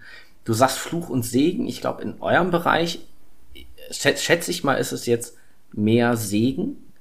Bei uns ist es ganz groß der Fluch, weil bei unseren Modellen ist der Bau eines Modells ein großer Teil des Modellbaus. Modellbau Hm, ich verstehe schon. bauen ein Modell. Und äh, die ganzen Resin-Modelle kommen meistens als ein Block. Ja, ich verstehe schon. Du hast den Panzer fertig, du machst drei Teile dran, Turm auf die Wanne, Ketten, alles fertig dran und du bist fertig. Oder er kommt als ein fertiger Block. Dir fehlt ein kompletter Bauschritt. Ja, das ist aber das nur das, finde ich schade. das ist jetzt nur bezogen auf das Modell an sich, also Genau. den Panzer. Richtig, Ich ja. finde es aber jetzt äh, super interessant, äh, wenn du jetzt, was auch gerade schon mal das Thema war, ne? Ich will jetzt äh, einen Eimer an den Panzer Ja, hängen ja. oder ich will jetzt eine Rolle wechseln äh, oder hier so ein so ein Schwingarm oder was, ne? Dann musst du im Zubehör einen 20er Pack kaufen für 35 Euro, obwohl du nur einen brauchst. Genau. Und Dafür da ist finde ich genial, da müssen wir nicht da, drüber da, reden. ne? also für Zubehör, jetzt Ja. nicht fürs Ja. Modell selber, Segen, aber fürs Segen. Zubehör besser geht Ja, nicht, und ne? Bei uns ist es tatsächlich Fluch und Segen, na klar. Ähm, genauso auch der Aspekt dieses, okay, wenn ich nur mal, also äh, zum Beispiel, ich brauche für eine Base-Gestaltung einen Totenkopf. Ne? Ich brauche vielleicht drei Totenköpfe. Dann konnte man Ja. früher äh, teure Resin-Totenköpfe kaufen, ähm, wo dann irgendwie 20 Totenköpfe drin waren für, keine Ahnung, 18 Euro. Oder du hast ja halt eine, eine große Packung mit 100 Totenköpfen bekommen. Ja, ich brauche doch aber nur drei. Ne, ich Ja, brauche ja. keine 20, ich brauche drei. Ähm, und auch, ich brauche auch nicht 20 für 18 Euro. Und das ist natürlich so ein Ding, okay, jetzt brauche ich einen Totenkopf, alles klar, druckst dir fix aus. Ähm, das ist natürlich richtig geil, auch im Zubehörbereich. Ähm, Aber wir, inzwischen gibt es so viele Miniaturen Sculptor. Ganze Patreon-Programme sind damit voll, die dann äh, natürlich den Einzelhandel kaputt machen dadurch, weil jeder kann diese STL-Dateien kaufen und inzwischen ist es auch ja. so, ja, jeder zweite irgendwie hat einen Drucker zu Hause oder irgendjemand kennt immer jemanden, der einen Drucker hat. So, und dann mhm. kauft sich einer die Datei, die wird sich dann meistens noch geteilt durch fünf Leute. Und ähm, ja, das macht natürlich so ein bisschen den Handel natürlich, wenn man das so aus der wirtschaftlichen Ecke betrachtet, ähm, extrem kaputt. Zumindest was, was Miniaturenhersteller angeht. Ja, genau. Angeht. Das auf jeden ja, Fall. Das, das wird in jedem Bereich so ja. sein. Also ich habe jetzt auch in Lingen wieder äh, Mini-Art-Sets gekauft, weil ich halt für das äh, Panther-Diorama einen deutschen Kanister haben ja. wollte. Ich habe keinen Drucker, ich hatte keine in der Bekanntschaft, der was drucken konnte. Also habe ich wieder ein Set mit 20 Kanistern mhm. gekauft. Habe jetzt hier äh, die Vitrine noch voll. Ich habe jetzt hier äh, so äh, hölzerne Bierkisten, die muss ich noch viel von verbauen in den nächsten Dioramen. Ich habe äh, Fässer, also so US-Benzinfässer, die werden noch oft in den nächsten Dioramen vorkommen, weil ich halt einfach diese Sets hier habe. Die müssen, die müssen weg. weg. Die müssen weg, genau. Also ich werde jetzt noch viele Bierkisten und so in den nächsten Dioramen verteilen. Also das ist, äh, tut mir zwar leid um den Handel, ne, aber äh, warum soll ich Klar. immer 20 Euro für ein Mini-AZ ausgeben, wenn das auch ja, so ja, geht? Ne? natürlich. Ne? Da ist es, da muss also ich auf jeden Fall recht geben, dass du so gerade im Zubehörbereich ja. ist das natürlich extrem gut, aber. Ja, das, ja. aber das, ich finde, es verschiebt sich im gewissen Rahmen. Sag mal, wenn ihr jetzt nicht noch, die meisten können nicht selber zeichnen. Nein. Es gibt die Leute, aber sagen wir mal, das Drucken ist einfacher als das selber zeichnen. Also gehen die Leute hin und besorgen sich 3D-Dateien. Ich weiß, es gibt ganz viel, gerade so den Standardkram gibt es natürlich auch teilweise schon umsonst.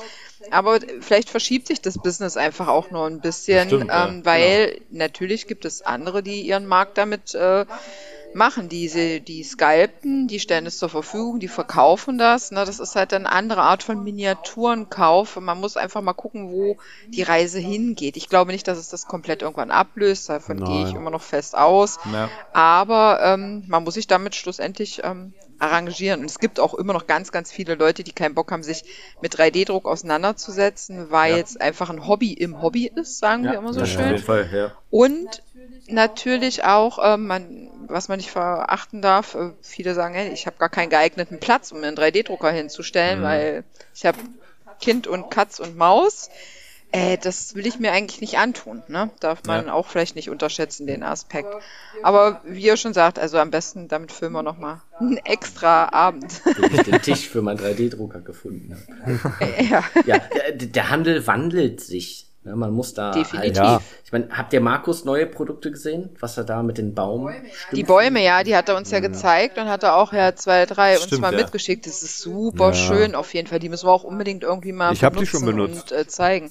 Hast du schon? Ja, ich habe die neulich benutzt. Ich weiß gar nicht. Äh, Wo hast du die verbaut? Nicht alle. Ich habe nur so zwei Stücke verwendet. Aber wo ja, frage ich mich auch gerade. Ich habe sie auf jeden Fall benutzt. Aber ich habe äh, mit Marco auch neulich gesprochen. Ich sage, Mensch, wenn, wenn, das so, wenn du damit ready bist, irgendwie ähm, nehme ich auf jeden Fall, weil die Sachen sind echt geil. Und das ja, sind so, so Sachen, die kann halt irgendwie jeder gebrauchen, ne? Und du kannst halt auch maßstabsmäßig kannst du da ja auch, ist jetzt gar nicht so gebunden, weil es gibt kleine Bäume und es gibt große Bäume. Und von mhm. daher passt das schon ganz gut. Und ähm, ja, aber ich glaube, der ist, ich glaube auch, dass sich das verschieben wird, aber das wird noch ein bisschen dauern. Ne? Also klar, es fangen ja die ersten Leute schon an, Lizenzen zu erwerben. Diese Lizenzen dürfen sie nutzen, um halt das Zeug zu drucken und zu verkaufen. Das gibt es ja auch schon bei uns im Tabletop-Bereich. Wir haben ja tatsächlich ähm, richtige 3D-Druckschmieden. Ähm, wir haben zum Beispiel neulich erst von einem äh, der Sockelshop. Kennt ihr ja. den? Ja, genau. Ja, und die, genau, und die haben zum Beispiel inzwischen eine richtige Druckerfarm. Da laufen irgendwie, was hat er mir neulich erzählt? 32 Drucker, 24-7.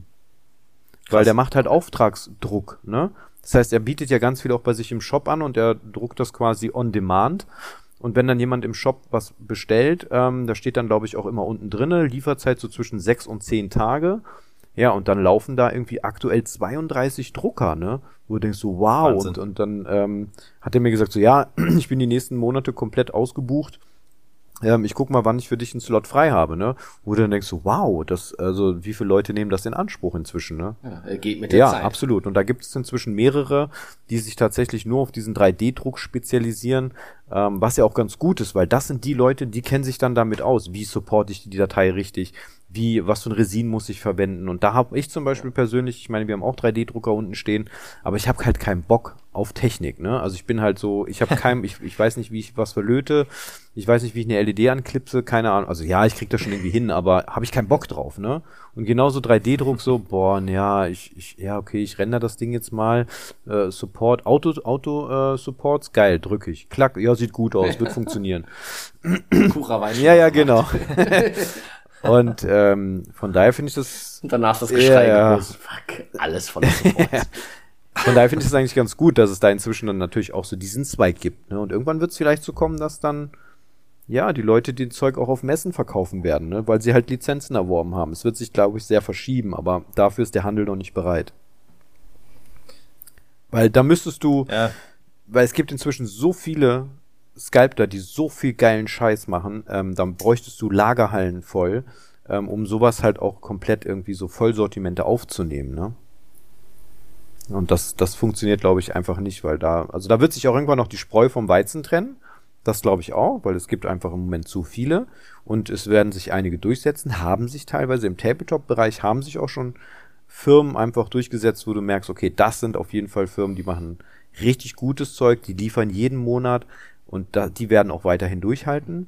Und dann gibt's natürlich so Leute, die immer nur so ab und an was bringen und na gut, das, die, das sind dann eh dann so Eintagsfliegen, ne? Die wird man dann noch aussortieren. Wird sich zeigen. Die Zukunft ist auf jeden Ja, Fall spannend, ja. gut, würde ich Ja. sagen. Und äh, ja, ach, man kann über so viel Sachen Ja. quatschen. 3D-Druck, Nachwuchs und ach, allen möglichen Kram. Wir müssen, entweder wir brauchen mehr Sendezeit oder wir müssen jetzt ab sofort einen wöchentlichen Podcast veröffentlichen. Oh, komm, komm nicht auf dumme Ideen. Der Daniel ist sehr empfänglich für Ideen. Sehr gut. Ja, ja, ja. Ja, also ich bin dabei. Ja, ja. Kann- Ich, äh, ich würde auch mein Veto definitiv einlegen, weil Nein, äh, Sascha ist nämlich auch sehr empfänglich Was? für solche Gar Ideen. nicht. Ja, ja. Also ich bin ja wohl hier, also nee. Ja, ja. Nein, aber ähm, also wir können gerne an anderer Stelle da äh, sicher nochmal Ja, weitermachen. 3D-Druck ist ein. Und? Also ich hatte heute mit dem Jürgen von Warlord Games gesprochen, der hat heute zu mir auch gesagt, ey, wir müssen unbedingt mal, weil ich treffe mich einmal mit dem im Monat und wir nehmen eine, zusammen eine Sendung auf und ähm, äh, wir haben auch gesagt, wir müssen unbedingt mal eine 3D-Drucksendung zusammen machen. Vielleicht äh, äh, nehmen wir euch einfach damit zu und wir machen auch mal so ein so ein so ein äh, Laberformat. Vielleicht machen wir mit Kamera oder so, dass wir mal daraus auch mal eine Sendung machen können. Ich glaube, ihr könnt zum Thema 3D-Druck auch eine Menge erzählen. Ein 3D-Drucker, zwar nur ein FDM-Drucker, kein, kein Harz, aber Ja, ich Klar. bin auch eher so der Typ, so ich mach da mal einen Kleberhalter, wie das aussieht, ist egal, ne? So nicht so perfektioniert. Deshalb äh, würde ich zum Beispiel auch so einen äh, Service nutzen von Leuten, die sagen, ich Ja. äh, druck dir das Ding, ne? Und da, deshalb, äh, also ich bin offen dafür, dass der Markt sich Ja. ändert. erstmal, Nils, müssen wir mal mit den, mit Sascha und. Ja, erstmal müssen wir Tabletop spielen. De defi Ja. definitiv. Ihr müsst Also- uns auf jeden Fall besuchen. Da kann man mal ein YouTube-Video Oh, zusammen ja. machen. Da Ja. könnt ihr mal Ja. sehen, wie so richtig zwei Kacklappen, die überhaupt keine Ahnung haben, da, daneben schießen oder sowas. Ich, ich habe ein bisschen Würfeln. Angst davor. Ich habe Warum? Angst davor, weil das sieht sehr interessant aus und das, was ich bis jetzt gesehen habe, ich bin mir ziemlich sicher, dass es mir gefällt und dass ich habe einfach Angst davor, dass noch mehr meine Zeit drauf geht. Ja, das ist aber gute Zeit. Ja, ich glaube Und das ist auch, das ist auch immer so gang und gäbe, wenn, wenn man so die, das erste Demospiel mit Neulingen macht, dann ist das auch so, dass die, dass ihr, ihr, wer, ihr werdet definitiv dieses Spiel gewinnen. Weil ihr habt natürlich sehr viel Freude dann damit. Und Ach so, ihr, ihr lasst uns gewinnen sozusagen. Ja, okay, ich hab's. man muss natürlich euch dann auch so anfixen, ne? Und dann, dann gibt es erstmal Ja. nur so eine begrenzte Anzahl von Einheiten, die ihr bekommt. Und ähm, so im Hintergrund stehen dann noch so ganz viele geile andere Sachen. Und dann würden wir nach dem Spiel sagen, also, ne, also das kann man auch noch alles dazu nehmen. Warum habe ich kein Fahrzeug? genau. Was mich Ja. fasziniert bei so Sachen ist halt immer, wie, was macht den Unterschied zwischen einem guten und einem schlechten Spieler? Was muss ich lernen? Ist es Skill? Ist es viel Nee. Glück? Nein. Weil es sind halt Nein. Würfel dabei, ne? Nein, nein, nein, nein. Also Würfelglück spielt auf jeden Fall eine Rolle. Das ist nun mal einfach ein Aspekt, Wahrscheinlichkeiten und so weiter. Ne? Den kannst du nicht beeinflussen. Also ein bisschen Glück gehört immer dazu. Klar. Aber einen, einen guten Spieler, das ist sicherlich auch Ansichtssache, in wie man unterwegs ja. ist. Bei uns ist ja tatsächlich das cineastische Spielen, das Geschichten erzählen, egal in welchem ähm, Setting man unterwegs ist, ein ganz wichtiger Aspekt. Also es ist ein Riesenunterschied, ob du jetzt gegen einen klassischen Turnierspieler spielst. Dem sind natürlich andere Dinge wichtig und da, da kann man vielleicht schon zwischen gutem und schlechtem Spieler unterscheiden, der nämlich zum Beispiel taktisch nicht klug vorgeht, die äh, Sonderregeln nicht alle auf dem Schirm hat oder ähnliches oder einfach Spieler, die Bock haben, ein Spiel zu spielen, ähm, und da kommt es nicht auf jede Feinheit an und ähm, es ist einfach eine gute Zeit und man erzählt Geschichte. Geschichte. Ich glaube auch, dass es ähm, also also schlimm ist es, also schlimm sind die Leute, also wir wir messen ja in den also zu 90 Prozent messen wir im Tabletop äh, mit Zollangaben. Also sehr wenig mhm. mit Zentimeter gibt es auch, aber meistens im Zoll. Und dann ähm, gibt es natürlich auch so diese, diese, ja, wir nennen es auch gern so diese Regelnazis, ähm, die dann halt wirklich so, ah, hier, aber das ist ja so ein Zoll und ah und mm, und äh, das ist schlimm, so die so, so sehr pedantisch darauf achten, wie die Einheit steht und naja, aber guck mal, der, dieser 90-Grad-Winkel, das ist kein 90-Grad-Winkel, das ist schon ein und, ja genau, und das funktioniert so nicht, ne. Das sind dann so ätzende Spieler, ne. Aber ich hatte und dann, dann spielen wir nächster Halt, Front. aber aber du, du hast halt die unterschiedlichsten Charaktere und ich finde auch, das muss immer irgendwie passen. Und wenn, wenn, wenn das so ist schon irgendwie, man, man, man, man merkt ja manchmal so, okay, da stimmt die Chemie untereinander, das ist ein guter Spielpartner oder das ist wie im realen Leben, ne? Das ist genauso. Und ich hatte neulich zum Beispiel aber auch jemanden, ähm, das war auch ein cooles Spiel, aber es war total schwierig, weil das war ein alter Warhammer Fantasy Turnierspieler. Und das hast du gemerkt. Und ich hatte null Chancen. Ne? Also ich bin eher so, wenn ich eine Armee aufbaue, egal in welchem Setting, dann muss die, also entscheide ich das nicht nach dem, was die kann, sondern ich entscheide immer, was geil aussieht. Und ähm, dann gibt es halt die Leute, die halt, denen das egal ist, wie die Armee aussieht. Sie muss halt richtig gut funktionieren und harmonieren. Und dann bist du natürlich auch ähm, unterlegen ne, von solchen Spielen. Die machen dich dann einfach auch nass, einfach, ne? Komplett, ne? Also die, die erniedrigen dich richtig, ne? Das ist tatsächlich auch so gewesen bei dem Spiel. Also es war tatsächlich so eine klassische, ja, wir haben halt Zwergen gegen Goblins gespielt und die Zwerge sind ja dafür bekannt mit viel Kanonen und, und Schießpulver, äh, hier Schwarzpulverwaffen und Armbrüste und dies und das. Und genau das hat er natürlich auch, diesen Vorteil hat er von dieser Armee natürlich auch genutzt. Und ähm, ich als kleiner Goblin habe halt kleine Füße und ähm, ich muss halt in den Nahkampf kommen, um ihn halt kaputt zu machen. Mit kleinen Füßen ist das sehr, sehr schwierig, wenn du komplett zusammengeschossen wirst vorher. und das war halt so, es war ein cooles Spiel, aber es war natürlich, ja, von Anfang an wusste ich so, okay, das Spiel kannst du nicht gewinnen, ne? Okay.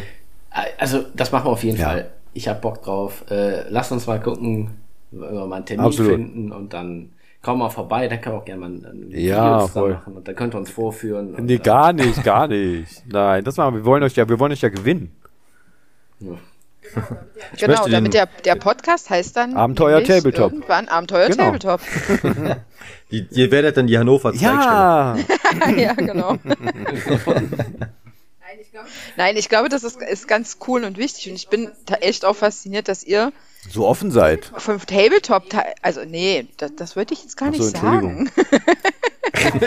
ja, natürlich ist es toll, dass ihr so offen seid, aber ich fand es tatsächlich ein bisschen irritierend, dass ihr ähm, so gar nicht über diesen Tellerrand Modellbau bis jetzt hinausgekommen seid, weil eigentlich ist es schon so, dass diese ganze Hobbywelt in diesem analogen Hobby, in dem wir uns äh, tummeln, eigentlich hast du immer Schnittmengen und ähm, hast Leute, entweder die noch laben, die sehr Brettspiel ähm, avisiert sind oder halt rein Modellbau betreiben. Also eigentlich ist das sehr, sind also sehr oft Schnittmengen und bei euch beiden hattest du das Gefühl, okay, wirklich gar keinen Plan. Also gefühlt noch nie was davon ja. gehört. es, es, ist wirklich so. Also, äh, Krass. Äh, also wir sind der, oder gerade in meinem Fall, ne, meine Zeit ist ja sehr begrenzt und das was ich habe, investiere ich halt in mhm. Modellbau. Ne? Wir sind, Daniel und ich haben halt viel oder wir haben eher so mit Videospielen noch ein bisschen nebenbei zu tun gehabt. Also Daniel mehr als ich. ich seit ich Modellbau wieder mache, ist meine Zeit immer mehr in den Modellbau gegangen, von den Videospielen weg. Aber so Tabletop, also ich habe zwar früher so Strategiespiele auf der Konsole oder so gespielt oder Risiko hat man auch mal gespielt, aber so Tabletop, außer die Bilder bei Instagram von anderen Leuten, die sowas gemacht haben, war für mich echt hatte ich wirklich nichts mit am Hut, ne? Eventuell auch, weil ich echt Angst hatte, dass es wieder mehr Zeit frisst. Ja, genau, genau. ja. Aber, ja, aber jeder ist ja anders, ne? Also ich ja. mache seit 2019 bin ich überhaupt in Modellbau drin. Das gab's ja für mich vorher gar nicht. Davor hatte ich ein Leben ohne.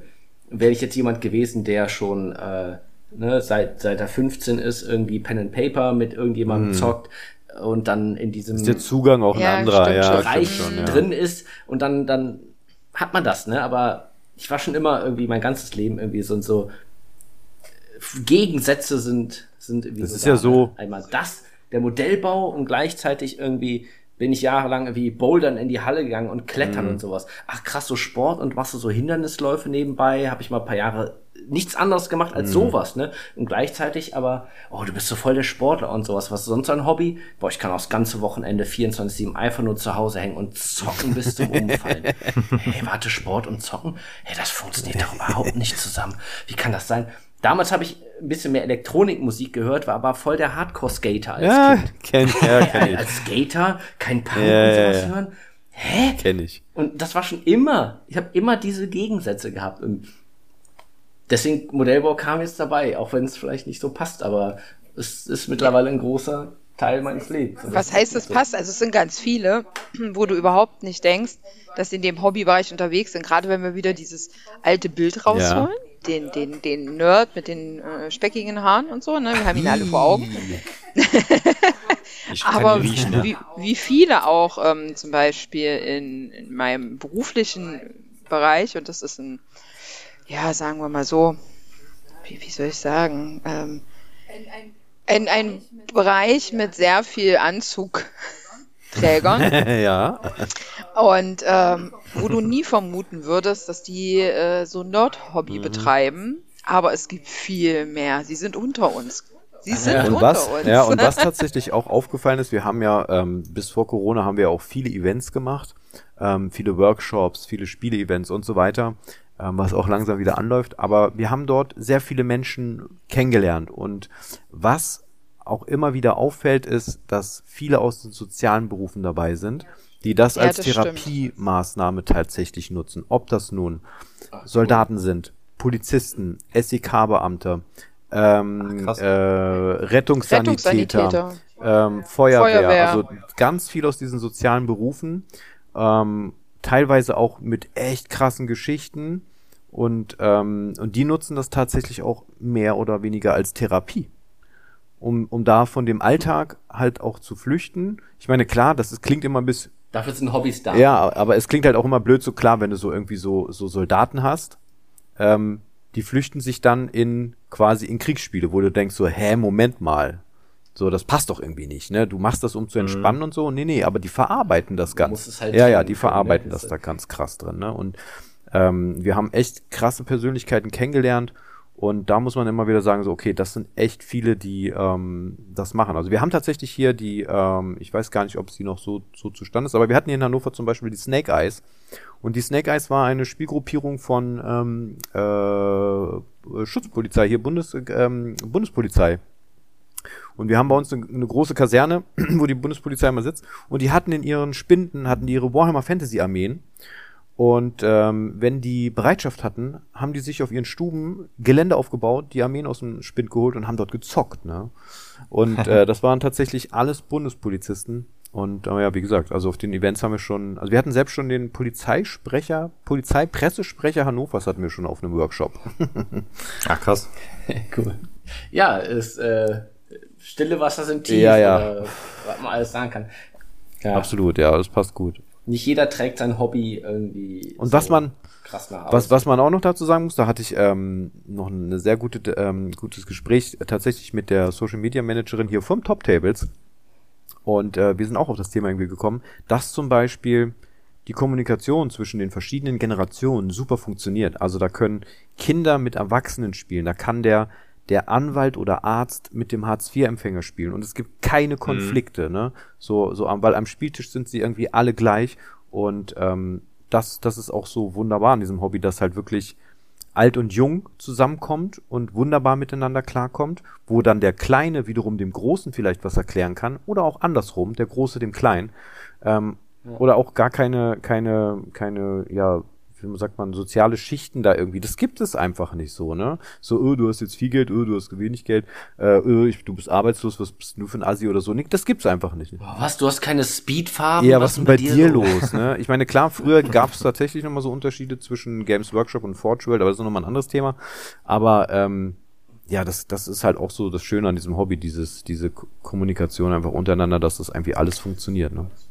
Ja, und das hat damals auch äh, überzeugt, dass wir den Zuschuss für unseren äh, schäbigen Vereinsraum ja, bekommen. Stimmt, ja, stimmt. das Zusammenführen der sozialen Schichten. Ja, genau.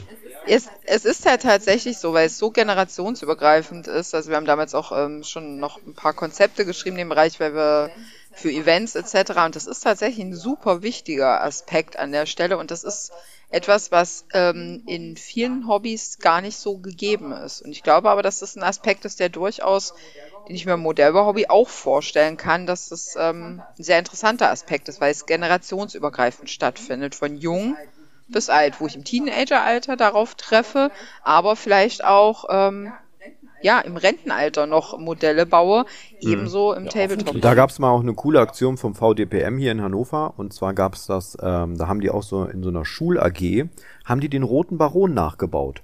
Und ähm, dann haben die quasi erstmal die Geschichte des Roten Barons gelernt und, und, und so, was war das eigentlich alles? Und haben aber zeitgleich ähm, mit dem VDPM zum Beispiel ähm, dann diesen Roten Baron, ich glaube, den gibt's als von Revell, glaube ich.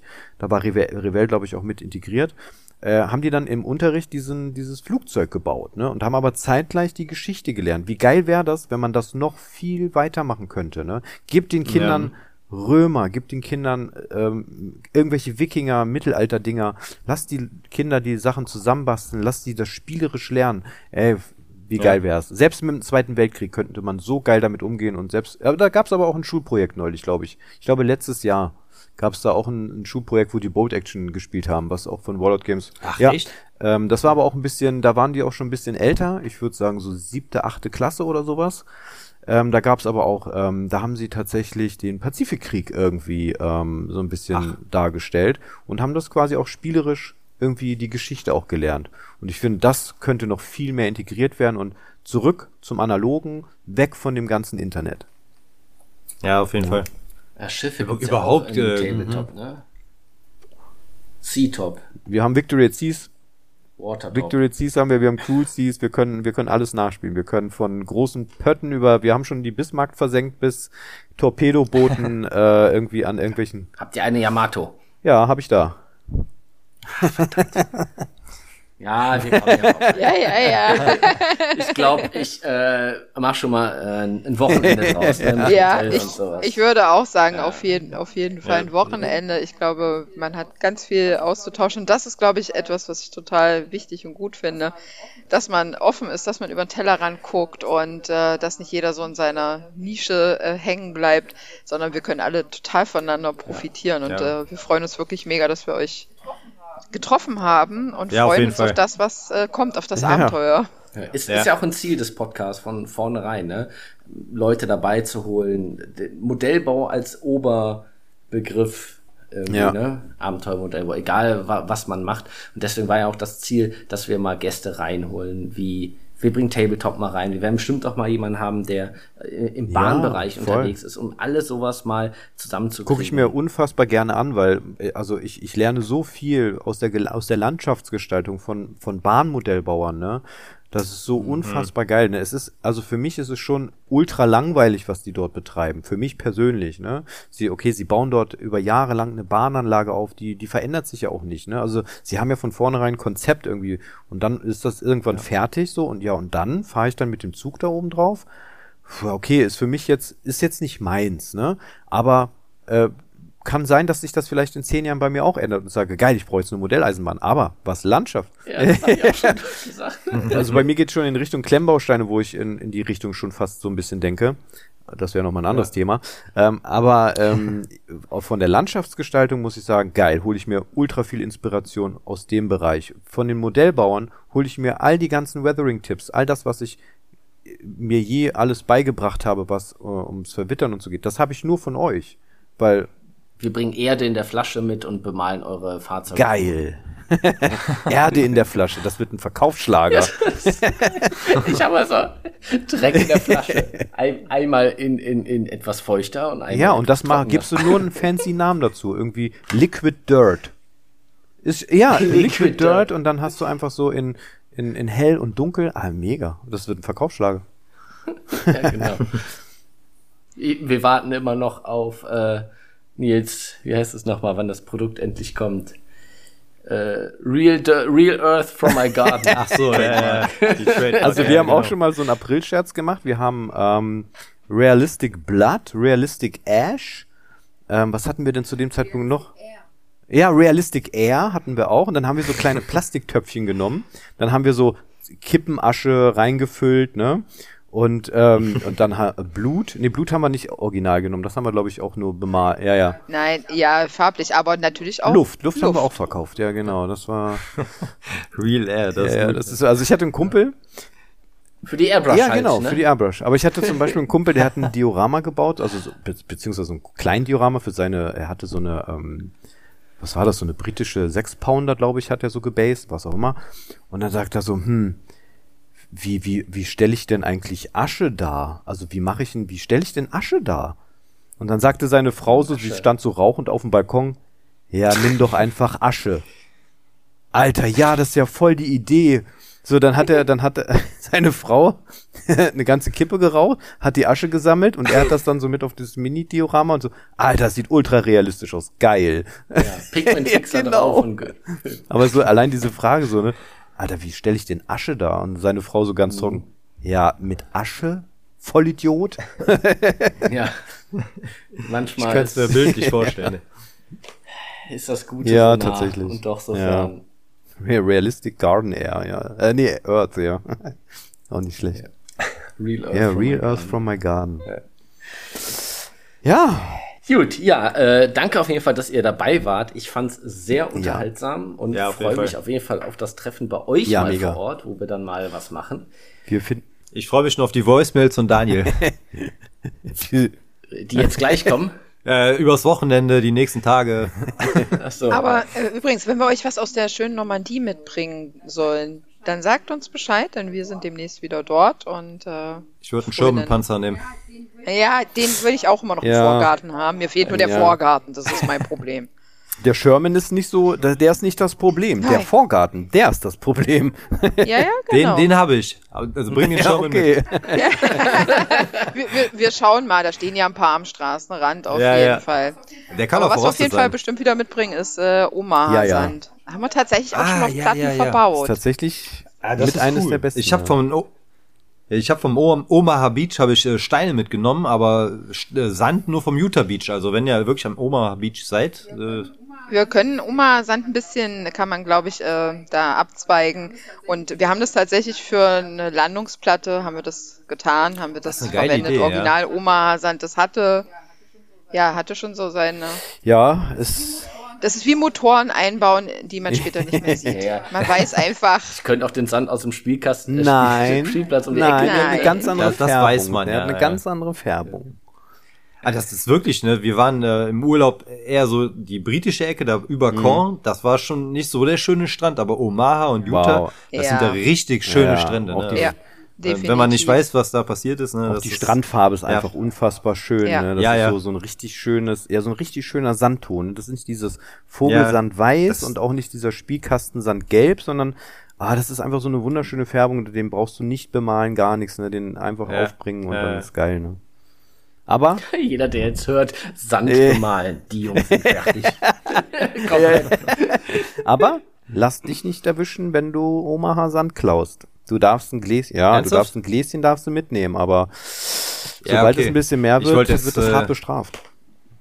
Aber das wusste ich in der Tat nicht, äh, weil die auch überall diese Souvenirgläschen Mhm, genau. verkaufen. Also das ist dann wahrscheinlich noch die, Das darfst du. die akzeptable Größe. Nils hat Säcke voll gemacht. Ich habe extra einen Anhänger gekauft, ne, weißt du? ja, das, äh, also wir nehmen auch immer recht viel mit, aber ähm, man darf sich halt wirklich nicht erwischen lassen, weil das ist wohl wirklich richtig, also da, da bitten die richtig zur Kasse, wenn die dich erwischen, ne? Ah, okay, das äh, ist echt Mhm. interessant, ja. Guck mal.